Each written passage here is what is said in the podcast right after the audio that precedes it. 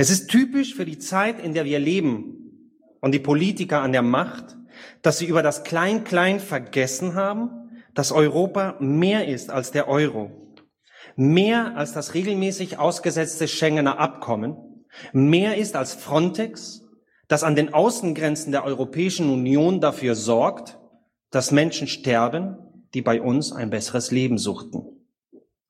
Über die täglichen Diskussionen vergessen wir immer wieder, was es ausmacht, Europäer zu sein, was Europa vereint. Gerade wir Piraten wissen, dass eine der Grundfesten des europäischen Gedankens urliberalen Ursprungs ist. Das moderne Europa definiert sich durch drei Worte enormer Tragweite. Liberté, Egalité, Fraternité. Freiheit, Gleichheit, Brüderlichkeit.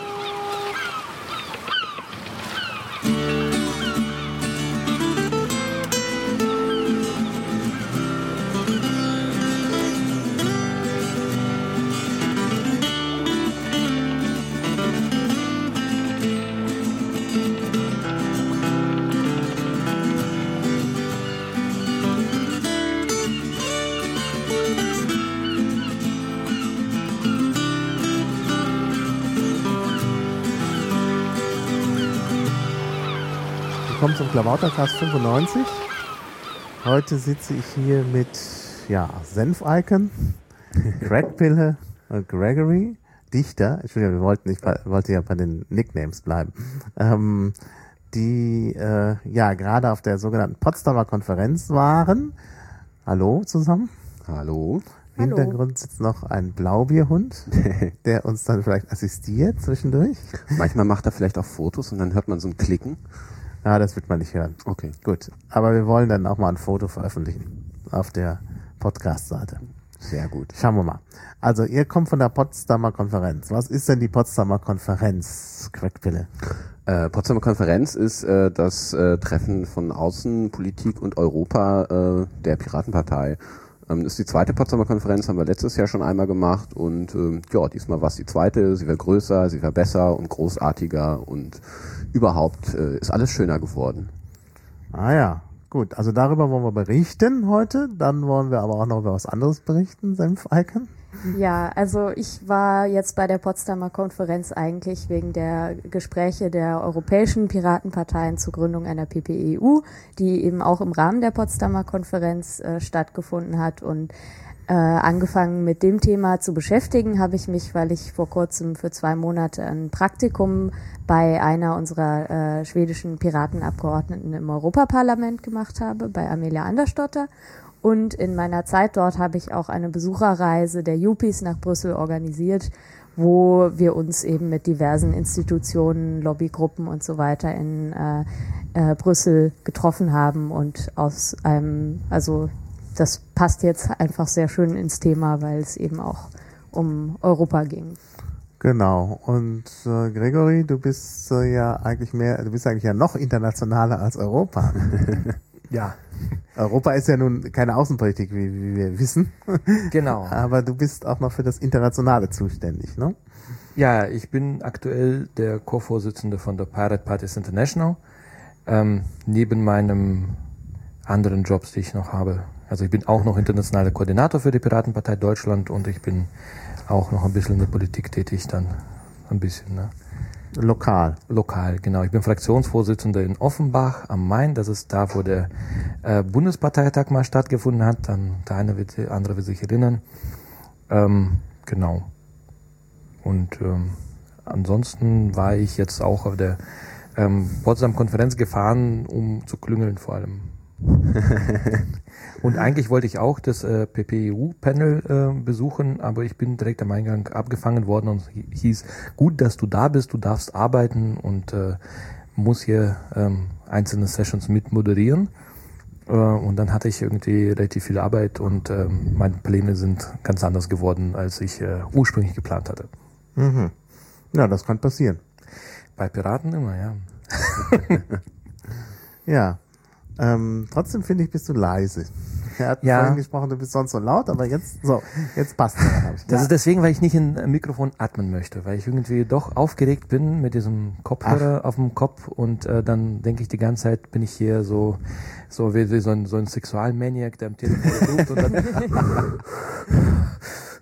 Ja, und deine Technik, äh, da neigt man auch dann dazu, jetzt irgendwie hier äh, die Ansprüche erfüllen zu wollen, an die Soundqualität, die du hier erreichst. Ja, die will ich erreichen. Ob ich die wirklich erreiche, ist dann nochmal was anderes. Aber ich habe ja technische Unterstützung.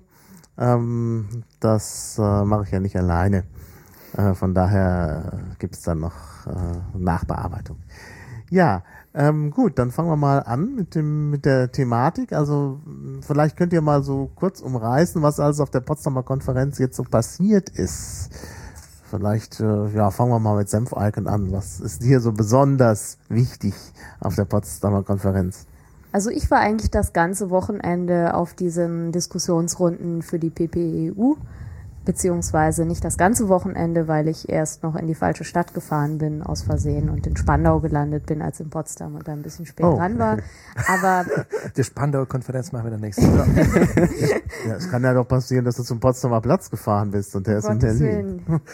Ja, passieren kann das. Aber äh, ja, auf diesem PPEU-Treffen, das war eine Fortsetzung von einer Reihe von Treffen. Wir haben uns äh, den Anfang genommen, hat diese Entwicklung im Prinzip auf der PPI-Konferenz in Prag, wo wir eine gemeinsame Erklärung ausgearbeitet haben, dass die europäischen Piratenparteien ein äh, gemeinsames Programm ähm, für Europa in ihre Europawahlkämpfe integrieren wollen, also zusätzlich zu ihrem äh, nationalen Wahlprogramm und eben die Gründung einer europäischen Piratenpartei vorantreiben wollen.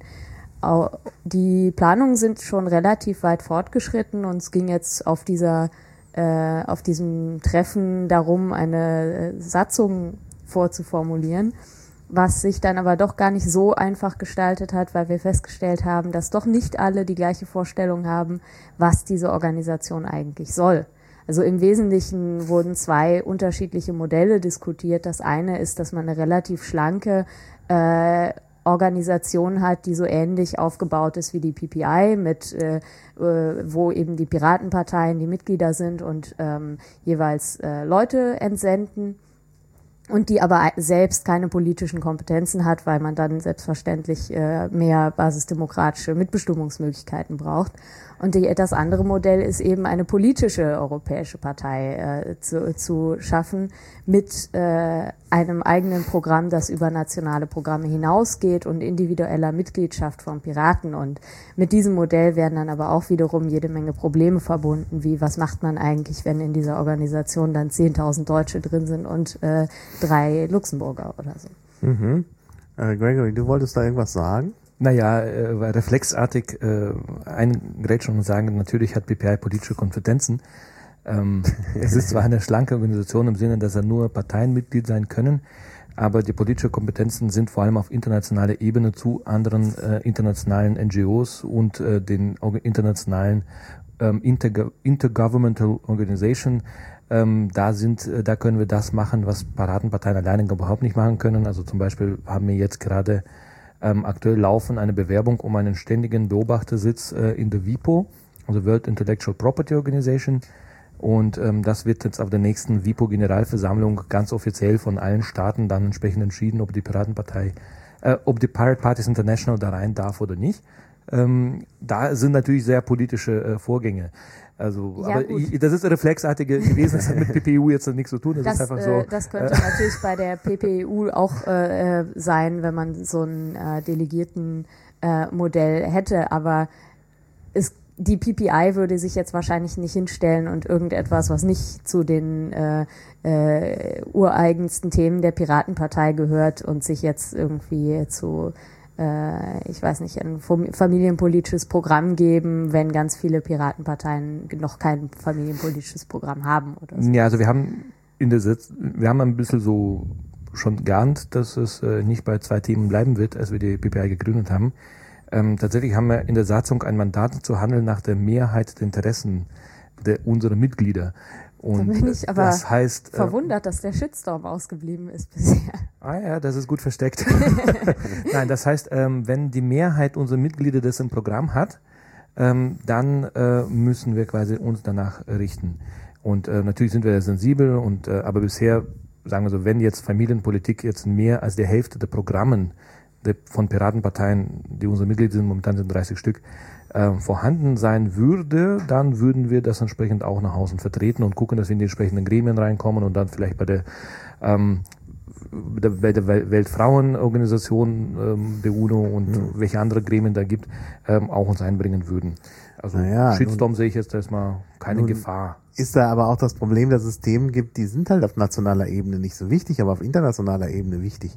Das heißt, die sind möglicherweise gar nicht in den Einzelprogrammen drin.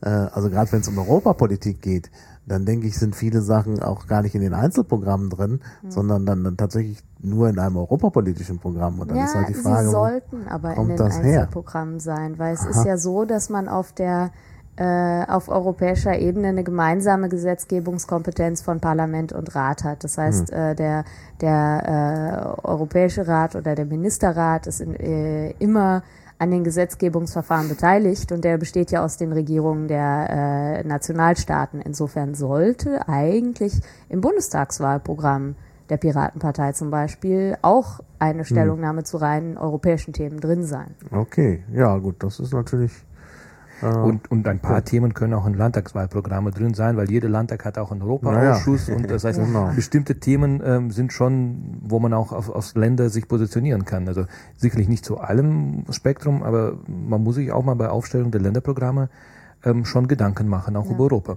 Ja. Insbesondere in Niedersachsen mit dem VW-Gesetz. Ah ja, klar. Ja, äh, erklärst du kurz, was das VW-Gesetz ist?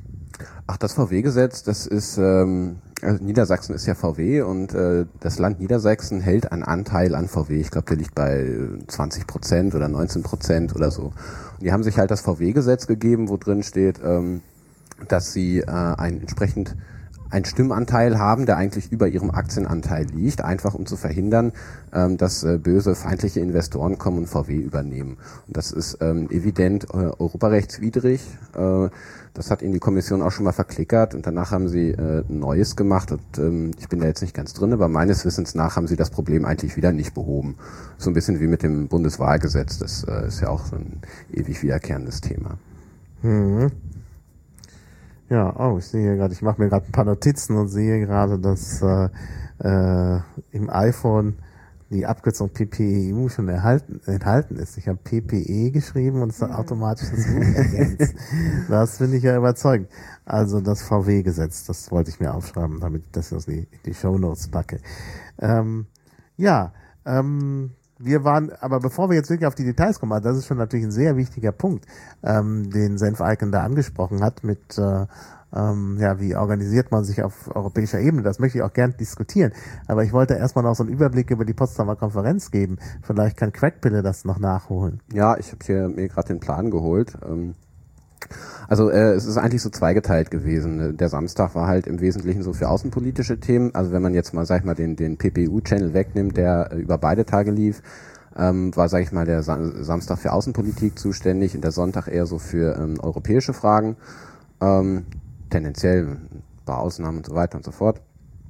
Ähm, ja, und worum ging es? Also in, in außenpolitischen Fragen ging es insbesondere darum, wo soll, sag ich mal, ähm, wir uns grundsatzpolitisch äh, orientieren in der Außenpolitik und wie stellen wir uns so äh, Verteidigungspolitik oder Friedenspolitik oder wie wir es auch immer nennen wollen, ähm, äh, effektiv vor, ähm, was ja, wo wir noch ähm, keine wirkliche Position zu haben, wo es auch so ein bisschen auseinandergeht. Ähm, und ähm, dann haben wir noch so ein, ja, ein Cyberwar-Dingenskirchen. Äh, das äh, passt eigentlich, ja gut, passt eher in Verteidigungspolitik, war aber eher am Sonntag. Das ist natürlich ich auch hab, interessant. Ich habe gelesen, die AG heißt AG Cyberfu. Das finde ich sehr schön, weil ja viele den Begriff Cyberwar so nicht verwenden wollen und der auch durchaus problematisch ist. Aber da fand ich Cyberfu sehr schön. Ja, auf jeden Fall. Cyberfu ist knuffig. Dazu gibt es übrigens alternativlos Folge 24, war auch zu Cyberwar an dieser Stelle, mhm. sei es empfohlen. Ähm, ja, und Sonntag dann halt äh, Europa, das war ähm, äh, das war zum einen ich mit dem Europa 2.0 Antrag, der da referiert hat, und dann ähm, Jill und hätte eigentlich mit Jerry Wire aus Luxemburg zusammen machen wollen, der ist dann nicht gekommen zur Europäischen Bürgerinitiative.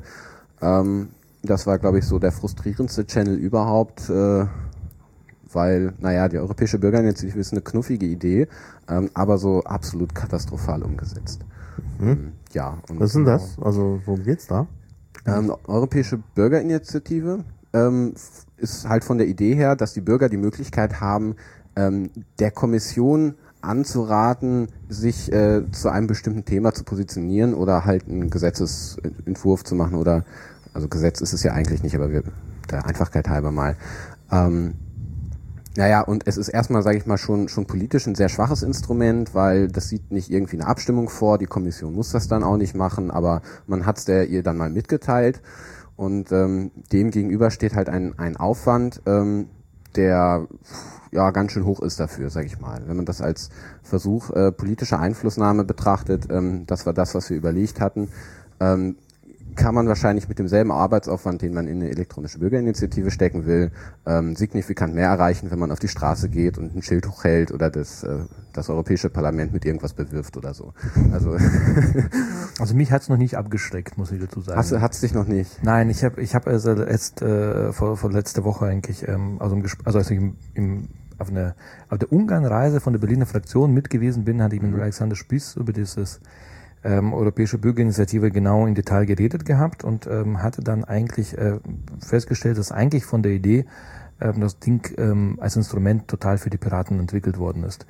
Ähm, weil wir ja eine äh, internationale Bewegung sind und eigentlich, glaube ich, in fast jedem äh, europäischen Land mittlerweile äh, vorhanden sind und auch zu Wahlen antreten wollen oder können. Ähm, und ähm, quasi man braucht eine gewisse ähm, Aktivistenstruktur vor Ort, um das halt machen zu können. Ähm, klar ist äh, e- elektronisches Sammeln ähm, auch so eine Sache. Das ist jetzt äh, tatsächlich nach dem Vortrag habe ich gesehen, das ist ganz, ganz schwer. Ja. Aber ich hatte ja tatsächlich die Idee, äh, wir starten oder unterstützen eine, Elektro eine, eine Bürgerinitiative jetzt gegen die ähm, Data Retention Policy, also gegen die Vorratsdatenspeicherung und sagen, liebe Kommission, äh, macht das bitte nicht ähm, und ähm, stellen uns ganz normal auf die Straße mit äh, Zetteln und äh, sammeln Unterschriften, so wie wir halt Unterstützungsunterschriften in Deutschland sam- gesammelt haben, ganz viele und äh, ähm, durch einen gewissen Druck, der da eingebaut ist, man muss ähm, relativ viele, also man muss in sieben Ländern relativ viele Unterschriften sammeln. Also man kann sie nicht in einem Land machen, sondern es muss ähm, in jedem ähm, Land die Anzahl der EU-Abgeordneten mal 750. Das sind in Deutschland 74.500 ähm, und in anderen Ländern, Luxemburg sind es 4.500 zum Beispiel nur.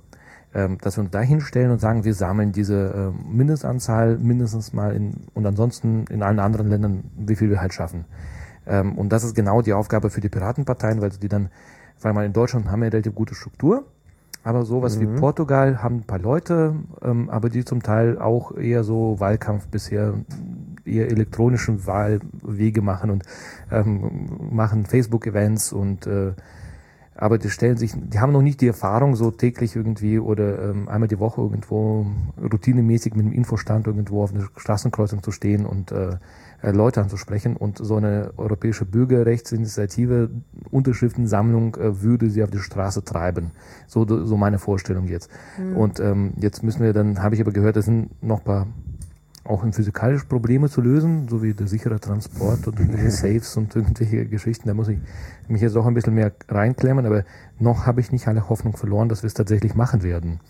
Ja. Als wir mit den Yuppies äh, in Brüssel waren, haben wir uns auch mit einem Abgeordneten getroffen, der wohl an, auch an dieser Ausarbeitung äh, der Europäischen Bürgerinitiative beteiligt war und auch im Mehr Demokratie e.V. Ähm, involviert ist und äh, der war zwar schon ganz froh und ganz stolz darauf, dass das in irgendeiner Form umgesetzt wurde, aber die Hürden sind halt extrem hoch und das ist auch ein bisschen frustrierend irgendwo. Und äh, diesen Eindruck, dass das Unterschriftensammeln vielleicht auch für manche Piratenparteien, die noch relativ am Anfang sind, ganz gut ist, ähm, den habe ich auch in Brüssel äh, gehabt. Also die belgische Piratenpartei tritt jetzt zur Kommunalwahl ab. Ich, ihr habt ja vielleicht dieses Hello Paul-Ding auf Twitter mitbekommen. Äh, also da ging es um die Provinzialwahlen, die gleichzeitig stattfinden und wo einfach die Verwaltung bis zwei Monate vor äh, dem Wahl- äh, oder dem Abgabetermin für die ähm, Unterstützerunterschriften mit dem Formular nicht beigekommen ist. Aber äh, ja, die haben halt gerade angefangen, Unterschriften zu sammeln, während ich da war und ähm, ja, ich, ich weiß nicht, ich vielleicht äh, konnte ich die da auch so ein bisschen du, du, teil, du teilst meine Meinung, dass die äh, erstmal auf die Straße rausgehen überhaupt ein positiver Schritt für die ist. Ne? Es, es, gibt, es gibt immer so zwei Typen von Piraten. Es gibt die Leute, die wollen irgendwie was machen und die Leute, die Strukturen schaffen wollen. Und äh, ich glaube, wenn ja. die nicht ein ganz konkretes Ziel hätten und jetzt auf die Straße gehen müssten und Unterschriften sammeln, dann würden die lauter äh, Strukturen aufbauen. Ja, und das ist nicht immer so gut. Ja. Genau. Und das ist äh, auch meine Idee gewesen, warum ich gesagt habe, ich äh, gucke mir das jetzt wirklich genau an. Ähm, und weil selbst wenn wir da keinen Erfolg hätten unter uns, und das ist natürlich jetzt einfach nur transparente Gedanken nur offenlegen, ähm, wenn wir aber trotzdem quasi im EU-Wahlkampf dann die Leute in ähm, in Polen und in Estland und in England und sonst durchaus durch, Engl äh, durch, durch Europa durch ähm, auf die Straße bringen würden und Piratenlogo, Piratenflyer zu verteilen und Unterschriften zu sammeln für gute ähm, Bürgerrechtsinitiativen, mit dem Druck, dass sie eine gewisse Anzahl auch sammeln müssen, damit es überhaupt mhm. Gültigkeit hat. Ähm, selbst wenn wir am Ende scheitern würden mit der Anzahl der Unterschriften, dass wir dann unterwegs doch sehr, sehr viele gewonnen hätten. Und ähm, deswegen will ich die Idee nicht so leichtsinnig aufgeben. Da stimme ich dir natürlich zu. Also insbesondere gewinnt natürlich auch ähm, Europa, weil ähm, das, was gerne an Europa ähm, kritisiert wird, auch zu Recht, ist natürlich, dass es äh, ein bisschen an einer europäischen Identität fehlt. Und das ist ja letztlich das, was ausmacht, fühle ich mich äh, irgendwie mit Europa verbunden als Person oder äh, sage ich, ich bin irgendwie Deutscher und Europa ist irgendwie sowas komisches wie die UN oder so, was mich ja, ja auch irgendwie nicht betrifft und wo ich nicht mitmachen kann. Ähm, auf der anderen Seite halt 75.000 Unterschriften ist nicht ohne. Ne? Wenn ja, aber man hat ein Jahr Zeit. Man hat ein Jahr Zeit, aber wenn du an die Petition gegen die Vorratsdatenspeicherung denkst, die musste 50.000 erreichen, das haben wir geschafft. Ich bin nicht ganz sicher, wie viel hatten wir am Ende? 75. 75? So ungefähr, ja. Allerdings natürlich online gesammelt überwiegend. Ja. So. Und das ist natürlich noch eine ganz andere Sache, ob du von Clicktivism irgendwie redest oder dann mal eben sagst, ja, oder ob du die Leute auf der Straße erreichst. Ja, ja das ist ein großer Unterschied, das ja. denke ich auch. Ja, ja. Und ich meine, wäre die Europäische Bürgerinitiative, sage ich mal, auf dem digital, auf der digitalen Ebene fun funktionabel, hätten die zum Beispiel gesagt, okay, wir machen sowas und jetzt fragen wir mal den CCC, wie wir das machen oder so, wie die ähm, Hamburger beim Informationsfreiheitsgesetz, ähm, äh, das sie da vor kurzem mhm. ähm, durchgebracht haben. Die, mhm. Diese Sache mit der europäischen Identität, das ist ja auch ein Henne-Ei-Problem, weil auf, natürlich auch Identität durch Beteiligungsmöglichkeiten entsteht. Richtig, und genau. Die, die Argumentation gegen äh, Partizipation Partizipation und Demokratisierung der EU ist eben immer, dass die Leute das nicht interessiert. Aber da, dabei wird halt übersehen, dass Demokratie nicht nur irgendwie eine äh, dazu da ist, die besten Entscheidungen zu pro produzieren oder die Entscheidungen, die im Sinne der Leute sind, sondern auch dazu zu führen, überhaupt erstmal eine Meinung zu bilden. Ja. Und das passiert halt in diesem partizipativen Prozess. Richtig, das hat man, denke ich, schön bei ACTA gesehen. Also das mhm. war ja, also die ACTA-Proteste richtig großartig, die dann ja in ganz Europa, also auch über Europa hinaus, aber insbesondere, sag ich mal, in Europa stattgefunden haben und ähm, ja, und das war halt, wir sind gegen ACTA und da war es halt egal, welcher, welcher Landsmann du jetzt bist. Und wenn du sowas im europäisch-demokratischen Prozess kanalisieren könntest, wäre das schön. Also ich, die Europäische Bürgerinitiative in der Version 2 oder 3 wird dann spannend. Ja, so richtig, ja. Ja, also, ja. Ich, also bei ACTA habe ich das extrem gemerkt. Das war ja auch für mich irgendwie identitätsstiftend, weil ACTA so meine gesamte äh, äh, Aktivistenkarriere bei den Piraten begleitet hat, weil ich da halt äh, relativ früh 2009, 2010 schon angefangen habe, äh, mit ACTA zu arbeiten und das war ganz surreal. Als, äh, also ich war halt auch in Brüssel, als es gefallen ist, dass es jetzt plötzlich das hat, weg das hat, ist. Das hat ja keiner geglaubt am Anfang. Ja, und da, ja. also Amelia meinte auch, dass, dass sie halt auch ähm, wahrscheinlich diese äh, Berichterstatterposition äh, für ACTA im, in ihrem Ausschuss nicht bekommen hätte, wenn zu dem Zeitpunkt die Grünen geglaubt hätten, dass sie eine Chance hat. Und ja. Ähm, ja. Hm.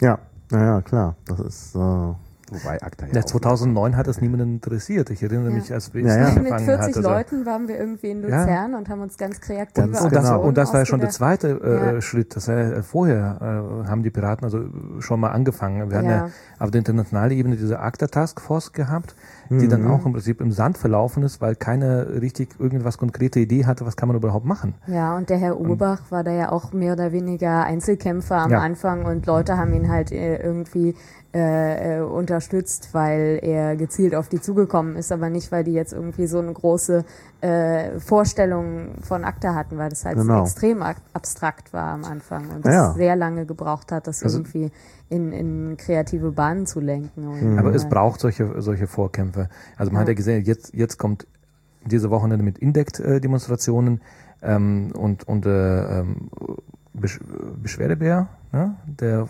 Index-Beauftragte, Beschwerbär. Ne? Genau, so, so Ja. heißt das Rolle. Ähm, der hat ja auch, äh, auch lange Zeit alleine gewesen. Am Ende mussten Leute überhaupt das verkaufen, Ja. ähm, dass Indect wirklich Realität ist und Mhm. äh, nicht irgendwas äh, Science-Fiction-Werk ist. da, da ging dann auch irgendwie direkt, äh, also nach der ACTA-Ablehnung auf äh, Twitter so ein Hashtag rum ACTA-Nostalgie, wo sie irgendwie so Videos ausgegraben haben, wie wir auf dem Potsdamer Platz so ein kleines Theaterstück aufgeführt haben mit äh, irgendwie den Lobbyisten, die jetzt äh, die Genau, genau. Da war ich dabei. Ja. Da war ich dabei. Das war ganz witzig, weil dann stand da irgendwie der, ich weiß nicht, der Pupe oder der Christopher Lauer und sagt, äh, wenn das hier ACTA beschlossen wird, YouTube weg, Facebook weg, StudiVZ weg. Ja, ja. StudiVZ So ist weg. Genau, das wollte ich auch gerade sagen. Also das ist schon ein Weilchen her. Ja, ja, das stimmt. Das ist in der Tat, äh, ja, obwohl solche Aktionen, also das war schon gut, das sollten wir auch wieder machen. Äh, also wenn, wenn irgendwas ansteht, dass man dann solche Flashmob-artigen Ja. Aktionen macht. Aber es war schon eine Verzweiflungstat. Ja, ja, ich hatte auch nicht gedacht, dass das äh, äh, so ausgeht, wie es dann ausgegangen ist. Aber nun gut, es ist ja noch nicht aller Tage Abend und es könnte passieren, dass ACTA in irgendeiner Form wieder zurückkommt. Die, da werden halt die Lobbyisten nicht nachgeben, da bin ich ganz sicher. Ja, das kommt über IPRED 2 auf jeden Fall wieder rein. Also sage ich mal, die Sachen, die in ACTA drinstehen, und das hat natürlich auch den Vorteil, Das erklären, was IPRED Ach so, 2 I- ist. Das ja, sind immer ähm, so Abkürzungen, ja, die sorry, Hörer ähm, werden... Also du, äh, es ist ja erstmal, es ist ja erstmal so, ähm, dass der ganze Bereich des ähm, immateriellen Eigentums, insbesondere im Urheberrecht, ähm, ähm, weitgehend europäisch durchharmonisiert ist. Also durch Richtlinien, da können die Nationalstaaten gar nichts mehr viel bei drehen. Und IPRED ist die ähm, Intelligent Property Enforcement Intellectual- Richtlinie oder so. Intellectual ja, Property natürlich. Also Enforcement Directive. Oder so. Directive, genau. Also die Durchsetzungsrichtlinie auf Deutsch ähm, für geistiges Eigentum, ähm, das also, sage ich mal, jetzt nicht definiert, ähm, welche, welche ähm, Immaterialgüterrechte habe ich oder so, das läuft in anderen Richtlinien, sondern die Frage durchharmonisiert in den Ländern, welche ähm, Möglichkeiten stehen den Rechteinhabern zur Verfügung, um ähm, um ihre Rechte halt durchzusetzen. Da gibt es die Durchsetzungsrichtlinie 1, die gibt es halt äh, schon eine Weile länger. Und ähm, die Nummer 2 ist jetzt, sage ich mal, in der Mache. Wobei ähm, glaube, sonderlich transparent ist das bisher nicht, was da drin steht. Aber es ist natürlich politisch, taktisch absehbar. Ähm, ich meine, das Argument kam ja bei ACTA schon. ACTA würde an der Rechtslage nichts ändern. Das wäre nämlich alles schon so.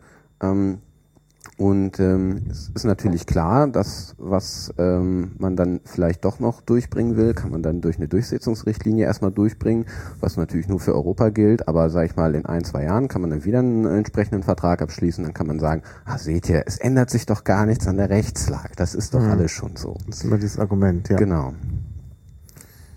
Ja, gut, dann haben wir das jetzt auch mit, äh, äh, jetzt haben wir, glaube ich, das Programm wirklich gut ausgeschöpft, ne? Oder gäbe es noch irgendwas, was unbedingt erwähnenswert wäre? Ähm, nichts, wo ich bei war. Okay, ja, vielleicht jemand anders. Ich weiß es ja nicht. Und ich war am Samstag in einem Panel, das muss ich moderieren, deswegen ähm, war ich da auf jeden Fall da. Ähm, Vergleich der Außenpolitik ähm, Programmpunkte in den Grundsatzprogrammen anderer Parteien. Oder auch Piraten selber, aber wir haben halt nicht so viele Punkte bisher. Mhm. Und ähm, da war eine sehr rege Diskussion. Also erstens wurde festgestellt, dass äh, viele Punkte, außenpolitische Punkte bei allen Parteien eigentlich komplett gleich sind und die voneinander auch komplett sogar eine gleiche Sprache abgeschrieben haben. Da gibt es mhm. aber so eine politikwissenschaftliche Theorie, dass das bei allen Themen so ist.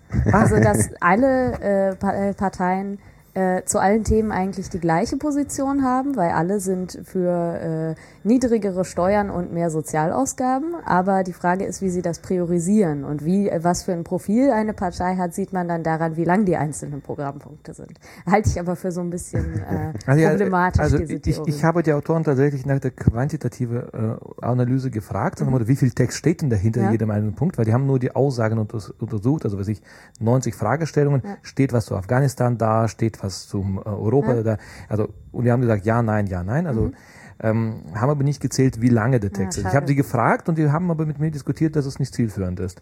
Ist es ähm, schon. Also, aber ich, ich ja. habe das auch ähnlich gesehen, hätte ich gerne gewusst. Ja. Äh, Linkspartei hat relativ viele Lücken gehabt oder sowas, aber ähm, die Diskussion, die dann aber äh, entstanden ist, also war weniger, dass wir sollten uns jetzt unser ähm, außenpolitisches Programm komplett ähm, voll äh, knallen mit, mit allen Punkten, ähm, sondern einfach zu gucken, was hatten von Inhalten, welche uns vielleicht wichtig sind ähm, als Piraten, ähm, die bei anderen Parteien überhaupt nicht drin vorkommen. Also wo können wir wieder weiterdenken, progressiver sein.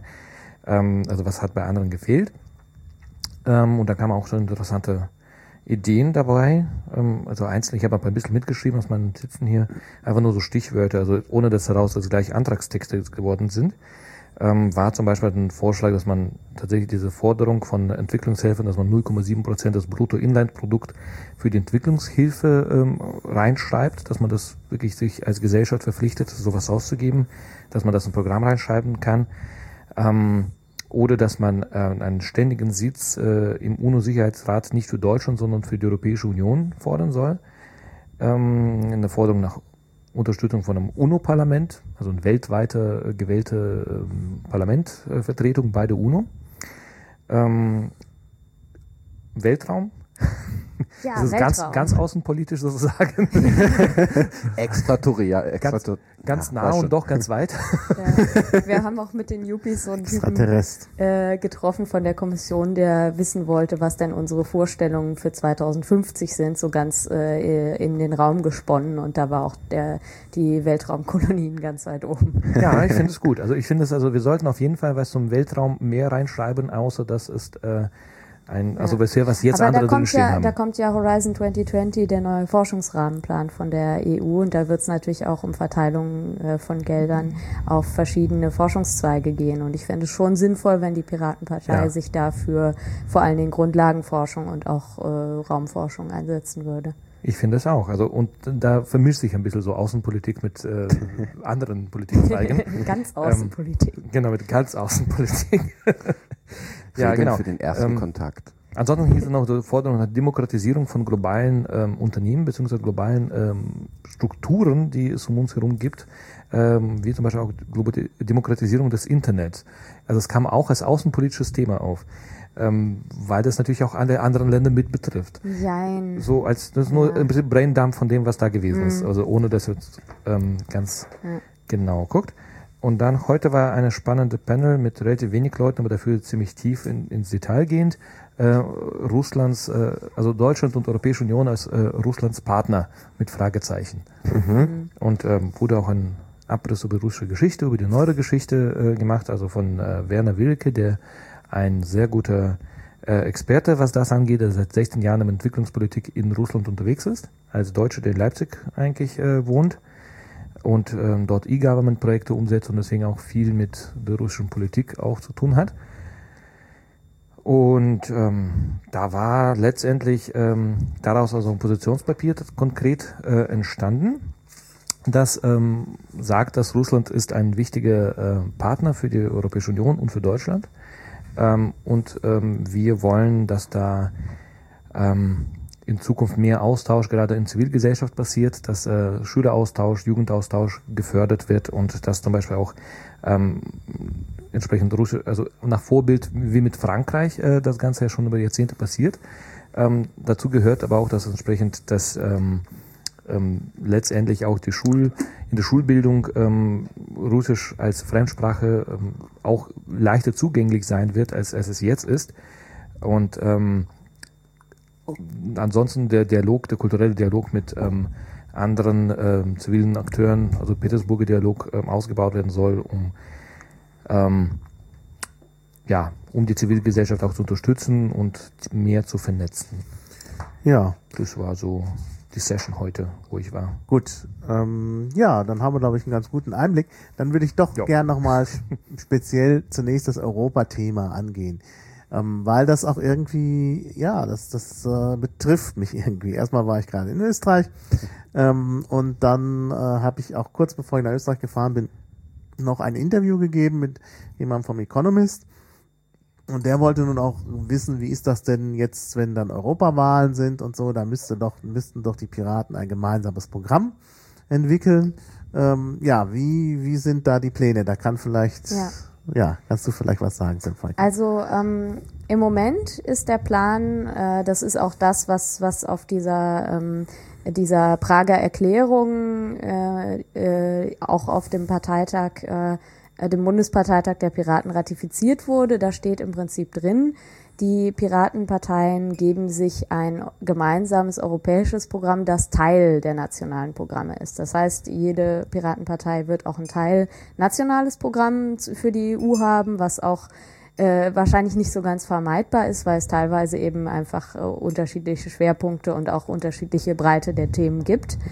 Und im Moment ist eine, äh, eine Arbeitsgruppe äh, auf den PPEU-Mailinglisten damit beschäftigt, sich die existierenden Programme der Parteien vorzunehmen und Punkte zu äh, identifizieren, die schon in allen vorhanden sind. Also um im, also äh, das ist im Prinzip keine politische Aufgabe, sondern ein reines Zusammentragen, um auf dieser Basis eben einen Vorschlag zu machen. Die sind auch froh um weitere Mithelfer. Also ich glaube, wie wiki.ppu, aber kann man in die in die Shownotes sicherlich auch machen.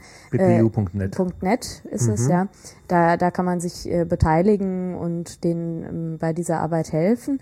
Und ähm, im Moment geht es aber in die Richtung, dass man eben nicht will, dass diese ähm, Organisation selbst politische Themen setzen kann, die jetzt nicht von allen Mitgliedern geteilt werden, sondern dafür sind ja die, die dafür ist ja quasi der nationale Teil des Programms da. Insofern wird es wohl kein äh, auf Mehrheitsentscheid beruhendes gemeinsames Programm geben. Also es wurden viele verschiedene Modelle diskutiert, auch dass man ein europaweites Liquid Feedback macht.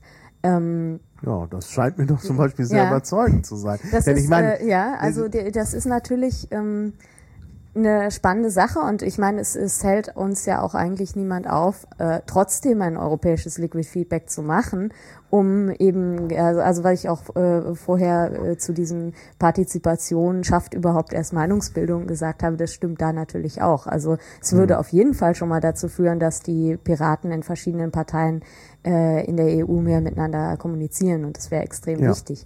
Ja. Aber ähm, das Ganze verbindlich zu machen, da kann man sich ja eigentlich schon vorstellen, dass das äh, äh, nicht auf äh, sehr viel Gegenliebe stoßen würde, also auch bei den deutschen Piraten nicht. Ähm, warum? Wa- Was ist, äh, naja, also alle Diskussionen, die wir über verbindliche Entscheidungen mit Liquid Feedback auf deutscher Ebene gemacht haben, würden wir übel. dann äh, auf europäischer Ebene nochmal führen.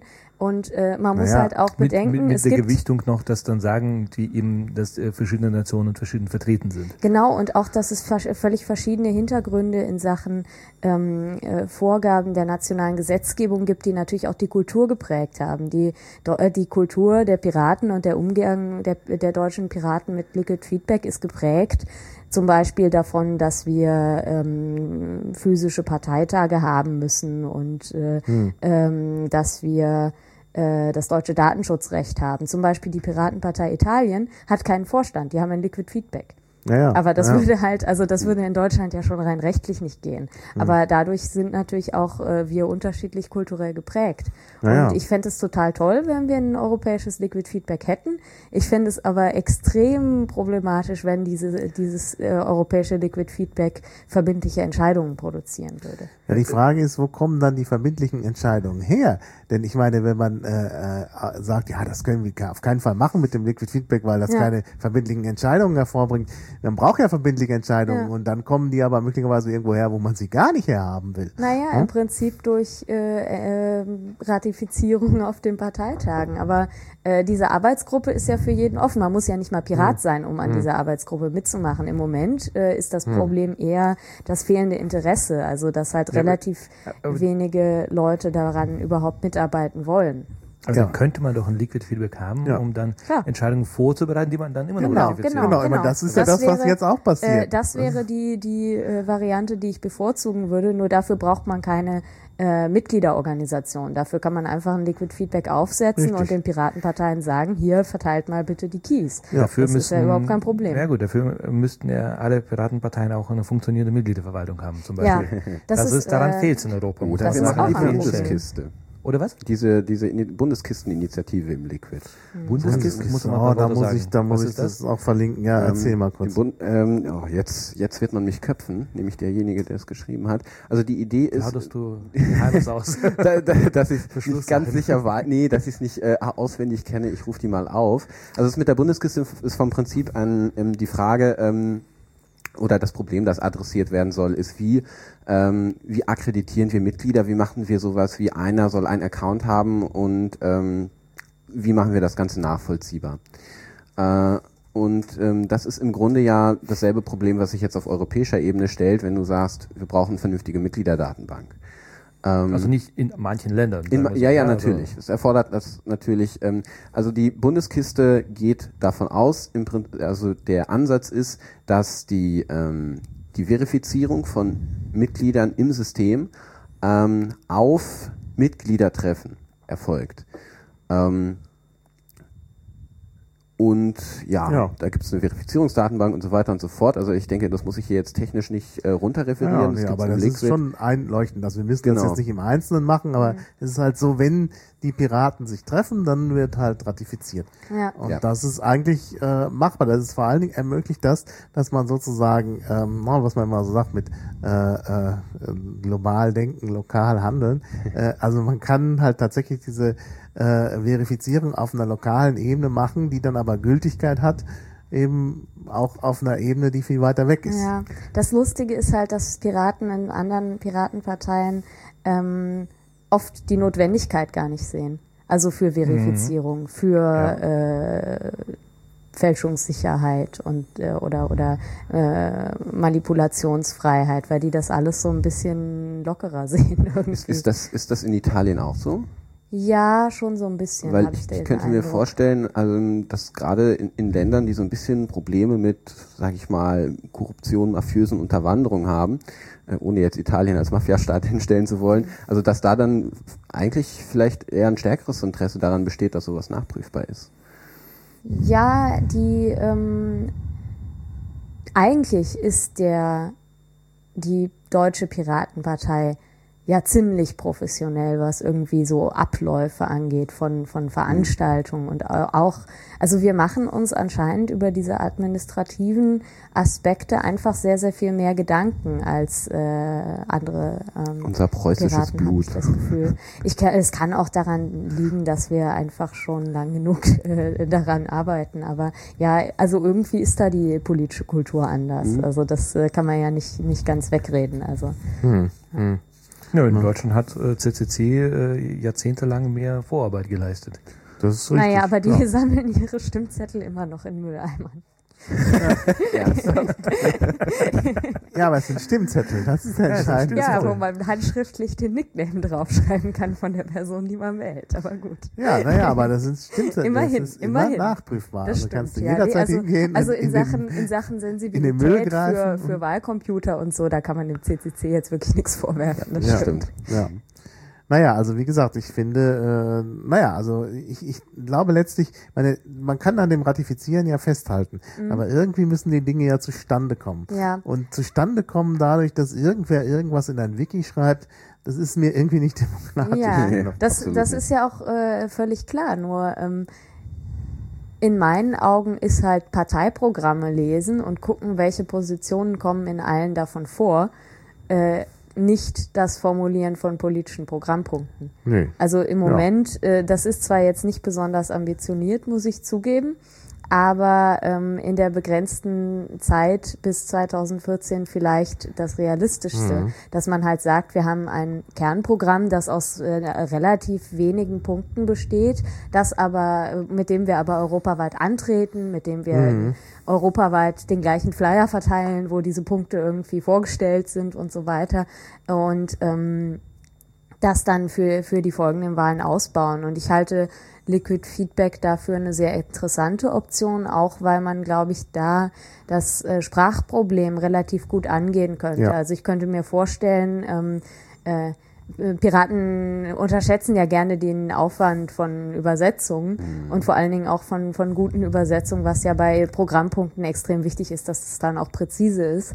Und ähm, da könnte man, also da hätte man die Möglichkeit gezielt, äh, wenn man die Sprache eines Antrages nicht äh, versteht, gezielt für dieses Thema an jemanden zu delegieren, der die Sprache spricht. Man hätte die Möglichkeit zu sagen, okay, alle äh, Anträge, die ähm, ähm, das, Abstimmung, das Abstimmungsquorum erreicht haben, also die, die in die Abstimmung kommen, werden übersetzt oder sowas. Äh, Das wären Sachen, äh, also wo man zumindest dann sicherstellen könnte, dass die Leute in ihrer Landessprache abstimmen können. Ja. Das, da gibt's schon interessante Optionen, nur das äh, äh, steht und fällt halt mit der Akzeptanz und ich glaube, die Akzeptanz könnte man am ehesten erreichen, wenn man das Ganze eben so als, als unverbindlich als äh, Vorschlagsebene macht und wenn es halt nicht die einzige Möglichkeit ist, Vorschläge zu machen. Das ist ganz wichtig, weil äh, wir haben ja gesehen, wenn man versucht, die Leute irgendwie äh, zu zwingen, Liquid Feedback zu benutzen, dann gibt's so einen Backlash und ja. Aber vielleicht ist das auch, sage ich mal, nicht. Vielleicht ist das ganz gut. Also man muss, also ich habe den Eindruck, in der Politik muss man auch immer so ein bisschen überall das Gute sehen, ansonsten wird das auf die Dauer frustrierend.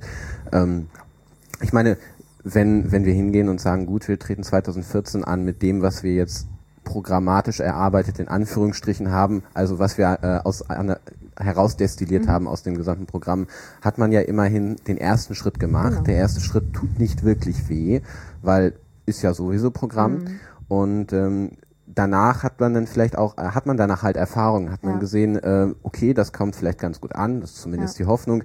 Ähm, es ist auch nicht die Welt untergegangen dadurch, wir wurden nicht okkupiert von irgendwelchen äh, komischen übergeordneten Strukturen, was ja so ein bisschen als Angst immer ähm, dahinter steht und ähm, dann kann man da halt Schritt für Schritt weitergehen. Es ist nicht ganz so schnell, wie ich mir das wünschen würde, aber mal gucken. Ja, ich glaube, es ist auch der Fairness halber. Ähm, man kann nicht erwarten von Piraten, die noch nie mit Liquid Feedback gearbeitet haben, das sofort effizient zu nutzen.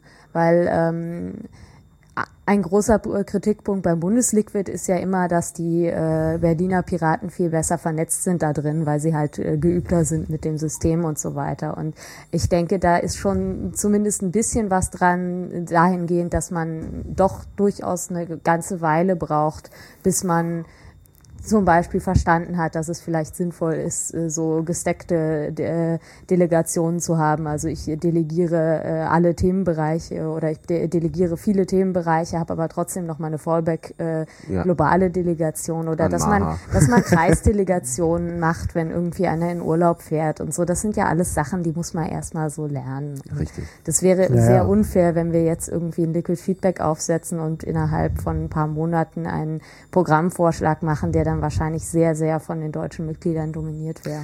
ja, aber irgendwann muss man anfangen. Also wenn wir Ja, jetzt ja, sagen, machen klar. wir jetzt nicht, machen wir für die übernächste Europawahl. Naja, dann ist Die es nächste Europawahl wird interessant. wie die nächste. Also, also nein, die übernächste. Also Ja. die nächste 2014, glaube ich. Ja. Die ist noch relativ unspannend. 2019 wird signifikant interessanter, weil wir ähm, vor 2019 eine Veränderung der europäischen Strukturen haben werden, fast zwangsläufig. Ja. Ähm, Aha, erklär. ähm, der Punkt ist wie folgt. Wir wissen ja alle, ESM-Fiskalpakt haben wir alle Ja. irgendwie verabschiedet, liegt jetzt beim Bundesverfassungsgericht. Wir Ähm, alle verabschiedet. Wir, wir alle, äh, Ja, wir sind der wir. Bundestag, also äh, so wie wir auch Papst Meine sind. Volksvertreter. Genau. Also sagen wir mal, es ist in der Welt, wenn wir ein bisschen in die Glaskugel gucken und sagen, das Bundesverfassungsgericht wird es wahrscheinlich nicht über den Haufen werfen, sondern eher sowas wie Ja, aber sagen. Äh, man will ja auch nicht in den Geschichtsbüchern dann irgendwie stehen als Richter ähm, mit, äh, mit einer solchen Entscheidung.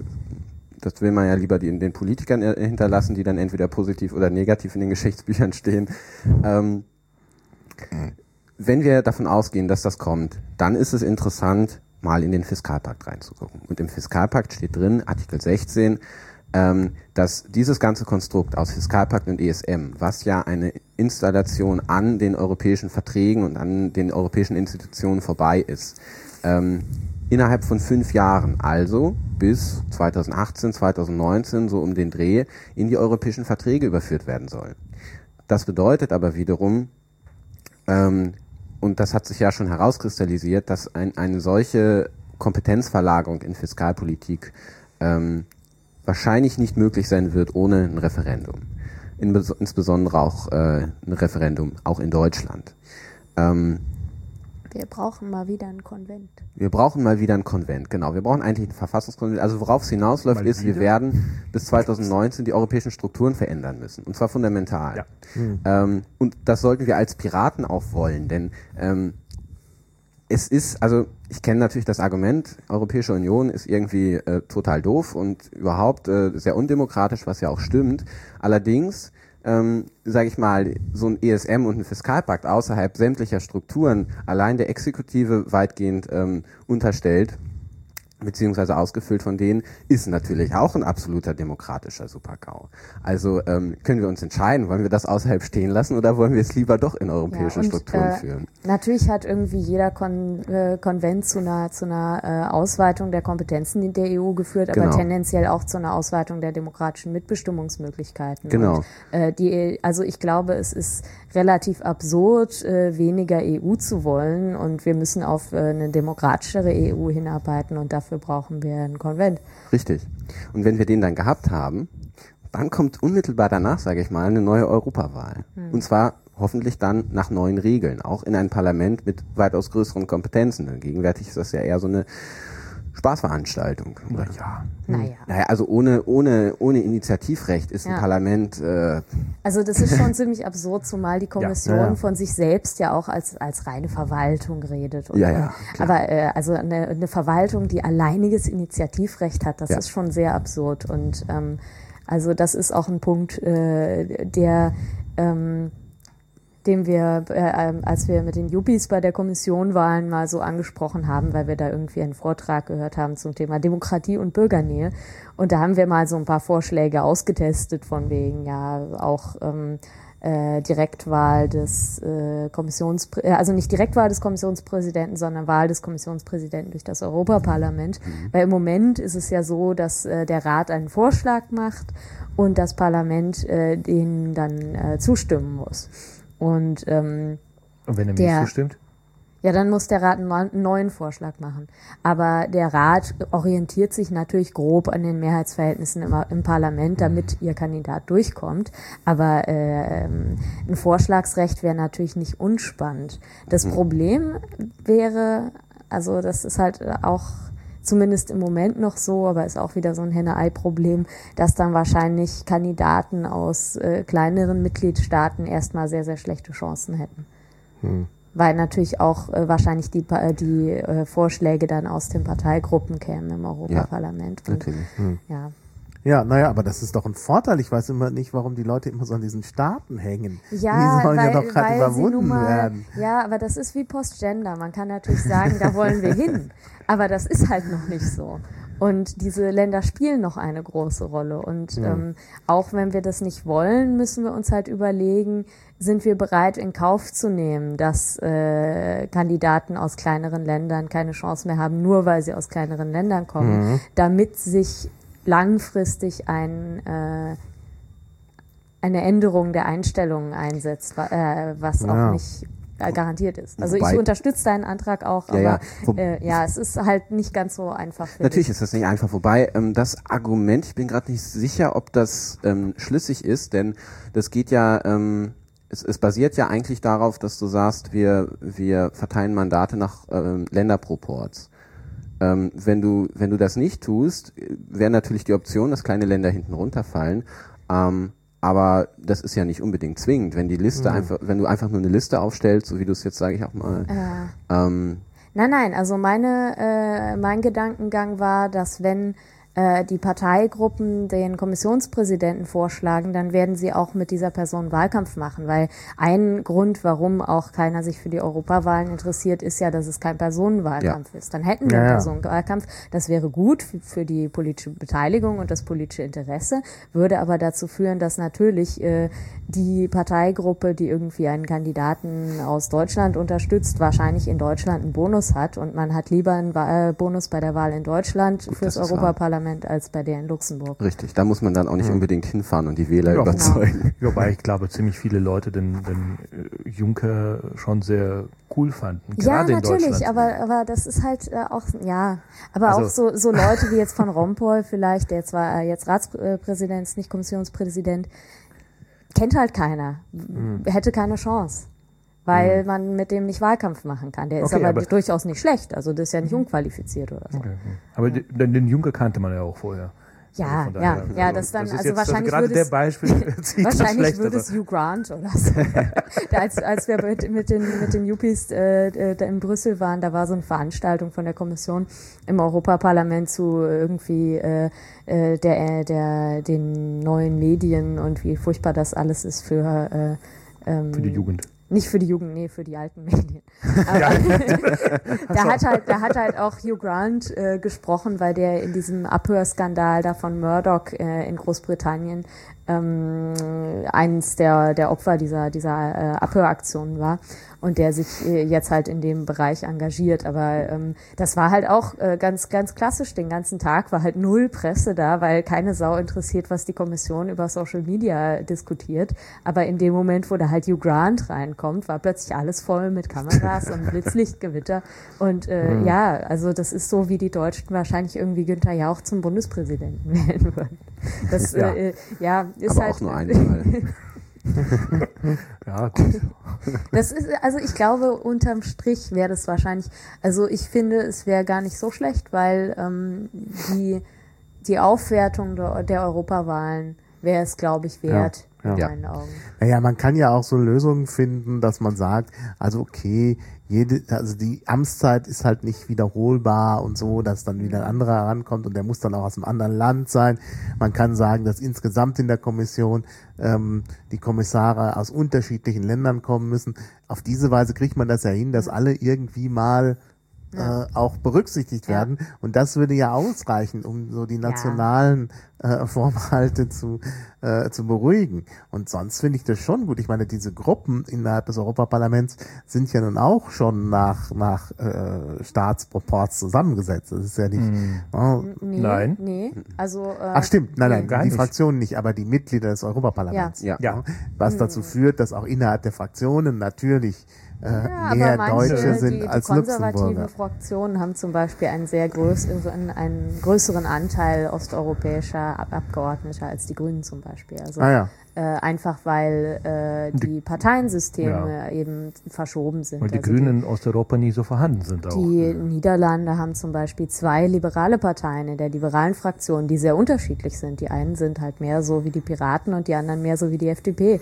Aber die sind halt in der gleichen Parteigruppe dann, was auch dazu führt, dass diese Parteigruppen extrem pluralistisch sind intern. Also ähm, da liegen teilweise Welten zwischen. Und ähm, oder auch bei den Konservativen, da gibt's dann zwei polnische Parteien drin, die eigentlich auch so, so äh, relativ große und wichtige Parteien sind. Und die eine ist im Prinzip moderat und die andere eher so christlich-fundamentalistisch. Und das macht schon einen Unterschied. Also, Naja, ja, das stimmt. Wobei Ja. das mit den festen Mandaten halt auch dazu führt, dass wir keine gleiche Wahl auf europäischer Ebene haben. ja. Ähm, weil Ja. das, äh, weil du, wenn du halt zuweist, äh, ähm, einem Land gewisse Mandate, Ja. Deutschland hat jetzt 99, äh, in der Regel werden die kleinen Länder stärker berücksichtigt, was ja auch Sinn ergibt, weil sie ja kleiner sind. Ähm, führt dazu, dass der, die einzelne Wählerstimme ein total ja. unterschiedliches Gewicht hat, je nachdem, wo du wohnst. Das finde ich aber ja. gut, solange wir nicht eine paneuropäische Wahl haben, also wo ich auch irgendwie einen Abgeordneten oder einen Kandidaten aus Schweden wählen kann und wo ich nicht, äh, wo das Wahlergebnis der Piratenpartei in Deutschland keinen Einfluss auf äh, die Sitze der Piratenpartei Italien hat und so weiter. Ja. Solange das so ist, finde ich es besser, wenn dass es äh, dieses Gewicht gibt. Auch aus dem ganz einfachen Grund, dass mir die politische äh, Zugehörigkeit der Abgeordneten wichtiger ist als die nationale. Mhm. Und wenn wir das nicht hätten, dann hätten halt die kleinsten äh, Länder nur ein, zwei Abgeordnete und die kämen immer von den großen Parteien. Das ist insofern wäre es für, ja. für, für gerade äh, kleinere Parteien, die mir meistens sympathischer sind als die großen Volksparteien. Hm. Ja, und das ist ja heute schon im Prinzip bei der nächsten äh, europäischen Wahl. Ähm, mit 98 Abgeordneten aus Deutschland äh, braucht die Piratenpartei ähm, letztendlich 0,98 Prozent rein mhm. rechnerisch, um äh, einen Sitz zu bekommen. Äh, die Piratenpartei Luxemburg äh, braucht 16 Prozent, weil Luxemburg schickt als gesamtes Land nur sechs Abgeordnete ja. nach Brüssel hin. Und das würde verstärkt, wenn Und man offiziell haben sie noch nicht mal eine 5 Prozent Klausel ja, ja. dabei, aber da es nur sechs Leute sind, muss halt ein 16 Prozent Klausel. Ja. ja, das mhm. ist halt bitter und letzten Endes bitter, also diese Forderung äh, natürlich, äh, Gleichheit der Wahl ist, ist äh, natürlich auch aus wahltheoretischen Überlegungen wichtig, aber letzten Endes ähm, ja, wäre es auch ein Rückschritt, wenn jetzt die Piraten so sehr auf das nationale, auf die nationale Zugehörigkeit der Abgeordneten schauen, weil ich glaube, äh, klar, so Gleichheit der Wahl würde natürlich die ähm, äh, die Verteilung der Bevölkerung auf die Länder sehr viel besser abbilden, aber das jetzige System bildet die Verteilung der Bevölkerung auf die politischen äh, Ideologien sehr viel besser ab und das sollte bei einem Parlament wichtiger sein. Mhm. Interessante Idee habe ich jetzt gerade. Also, ähm, so Beispiel Daniel Cohn-Bendit, der mittlerweile geschafft hat, für ähm, zwei verschiedene Länder im Europaparlament zu, gewesen zu sein. ähm, wir könnten als Piraten ja auch schauen, dass wir bei der Kandidatensuche auch mal die ähm, andere Piraten aus anderen Ländern, die da keine Chance haben, vielleicht auch auf unsere Liste. Zum Beispiel aus Luxemburg. Ja, ja, das geht. Also die müssen europäische Bürger sein. Das wäre super. Dann können wir ja, zum Luxemburger mit auf unsere ja. Listen nehmen ja. und äh, die Also ich denke ich denk da ne? auch durchaus an, an die Schweden, weil ähm, ja. Hm. äh, die werden natürlich Schwierigkeiten haben, wieder sieben Prozent zu holen. Das und Problem die brauchen ist, sie, um äh, zwei Leute reinzubringen. Genau. Das, das Problem ist, ist spannend. Wir können natürlich Amelia auch für Deutschland aufstellen. Das finde ich durchaus cool. Das Einzige, was nicht geht, eine Person darf nicht für zwei Länder kandidieren. Also muss dann Na sich für ein Land entscheiden. Also das, das ist dann, ist, sonst ja, würden wir dann, äh, das wäre dann zu einfach.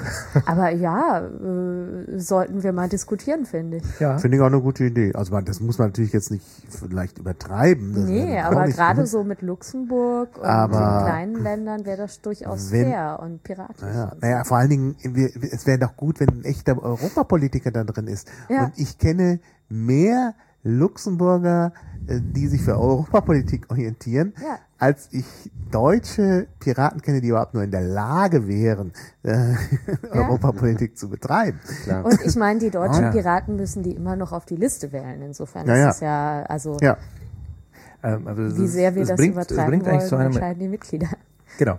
Aber das, was Macher gerade gesagt hat, ähm, würde ich kurz wieder zurück auf die Potsdamer Konferenz überleiten, ähm, weil ein Ergebnis ähm, davon war, also ein Papier, was jetzt in Liquid äh, reingekippt wird, was auch in der Pressemitteilung jetzt drin steht als Ergebnis, ähm, dass wir entschieden haben eigentlich, dass wir nicht von Europa und Außenpolitik reden wollen, sondern sagen, Außenpolitik ist Außenpolitik und Europapolitik ist keine Außenpolitik, mhm. weil äh, Europapolitik ist äh, in der heutigen Welt für uns einfach ähm, so wichtig und, äh, und so nah ist, dass man da nicht äh, von der Außenpolitik überhaupt reden kann. Ja. Ähm, und ähm, das ist, stimmt für, für Luxemburg natürlich noch mehr als für Deutschland. Ja. Äh, in Luxemburg ja. äh, sind auch ziemlich viele in, europäische Institutionen beheimatet. Ja. Ähm, das heißt, äh, für die ist, ähm, also auch eine Menge Leute arbeiten auch schlichtweg bei der Europäischen Union. Äh, für die ist es ähm, einfach EU-Probleme, direkt nationale Probleme. Mhm. Ähm, für Deutschland stimmt es auch ein bisschen so zu. Aber auf jeden Fall, dass wir sagen, äh, wir machen nicht diese, wenn wir Außenpolitik reden, dann meinen wir wirklich außerhalb Europas. Und ähm, wie gesagt, Weltraum und so. das ist Zukunftspolitik. ja. Ja, das hat, das hat Juncker sehr schön formuliert ähm, bei der Karlspreisverleihung von ähm, Wolfgang Ja. Schäuble. Da meinte er, ähm, ja, und wir Luxemburger, wir stoßen auch sehr schnell an Grenzen. das, das prägt natürlich auch äh, das, das, das subjektive ähm, Empfinden und Verständnis dafür, wie wichtig halt Europa ist. Ja. Ja, also ich denke wirklich, also ich meine, ich war gerade in, in, in, äh, in Österreich und äh, äh, da hat man dann auch äh, gleich das Gefühl, dass das äh, ja, also dass man also man fühlt sich dann schon irgendwie europäischer, wenn man in so in, in einem Nachbarland ist, wo man sich ja auch irgendwie zu Hause fühlt. Also ich meine, ich war im im MetaLab natürlich in Wien. Gut, es ist natürlich hängt natürlich davon ab, wo man ist.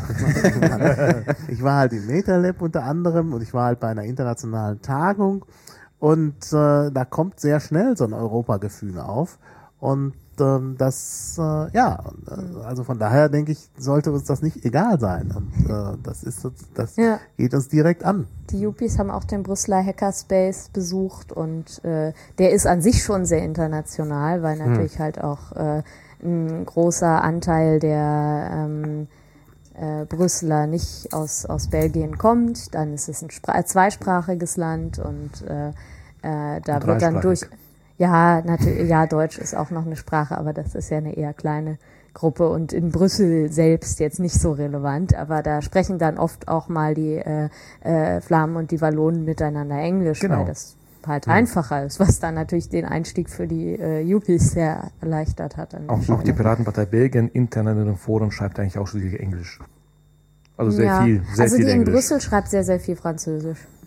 Okay. Aber das ist auch ganz gut für mich, dann lerne ich mal Französisch. Also ordentlich. aha ja Ja, das habe ich aufgegeben. Ja, das ist schon hilfreich. Also zum Nee, Beispiel diese Hello Paul-Geschichte. also für die, die es nicht mitgekriegt Ja, das musst du äh, erklären. Ja, also da habe ich äh, kurz erwähnt vorhin, ähm, die ähm, einer der belgischen Piraten hat auf Französisch so einen äh, Artikel darüber geschrieben, wie ähm, die Verwaltung in Belgien es halt bisher äh, nicht geschafft hat, die äh, äh, Formulare für die Unterstützerunterschriften für die Wahlen im Oktober ähm, rauszugeben und dass das halt ein Riesenproblem ist für die und man da doch mal irgendwie äh, auf ähm, Twitter einen freundlichen, äh, eine freundliche Anfrage an den äh, zuständigen Minister schicken sollte, der, der halt irgendwie äh, Paul heißt. Und dann fing es an mit diesem Hello Paul.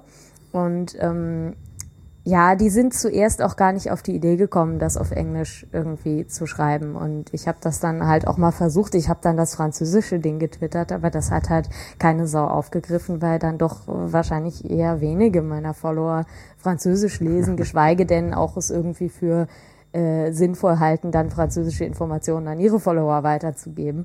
Und als der das dann auf Englisch nochmal geschrieben hat und ich das auch über Piratenpartei verbreitet habe, war das dann auch ganz schnell Trending Topic und am nächsten Tag hatten sie das Formular. Also ähm, Zumal halt auch Belgien so ein kleines Land ist, dass man dort mit der äh, so ja vergleichsweise großen Zahl der deutschen Piraten äh, ja, die, äh, also die Belgier sind es halt nicht gewohnt, dass irgendein belgisches Thema bei Twitter jetzt plötzlich Relevanz hat und dann, äh, äh, dann sind die Medien durchaus auch interessiert daran, darüber was zu schreiben, selbst äh, wenn halt äh, äh, über Twitter hinaus das jetzt nicht thematisiert wurde. Und ja, dann ähm, äh, passieren halt Dinge.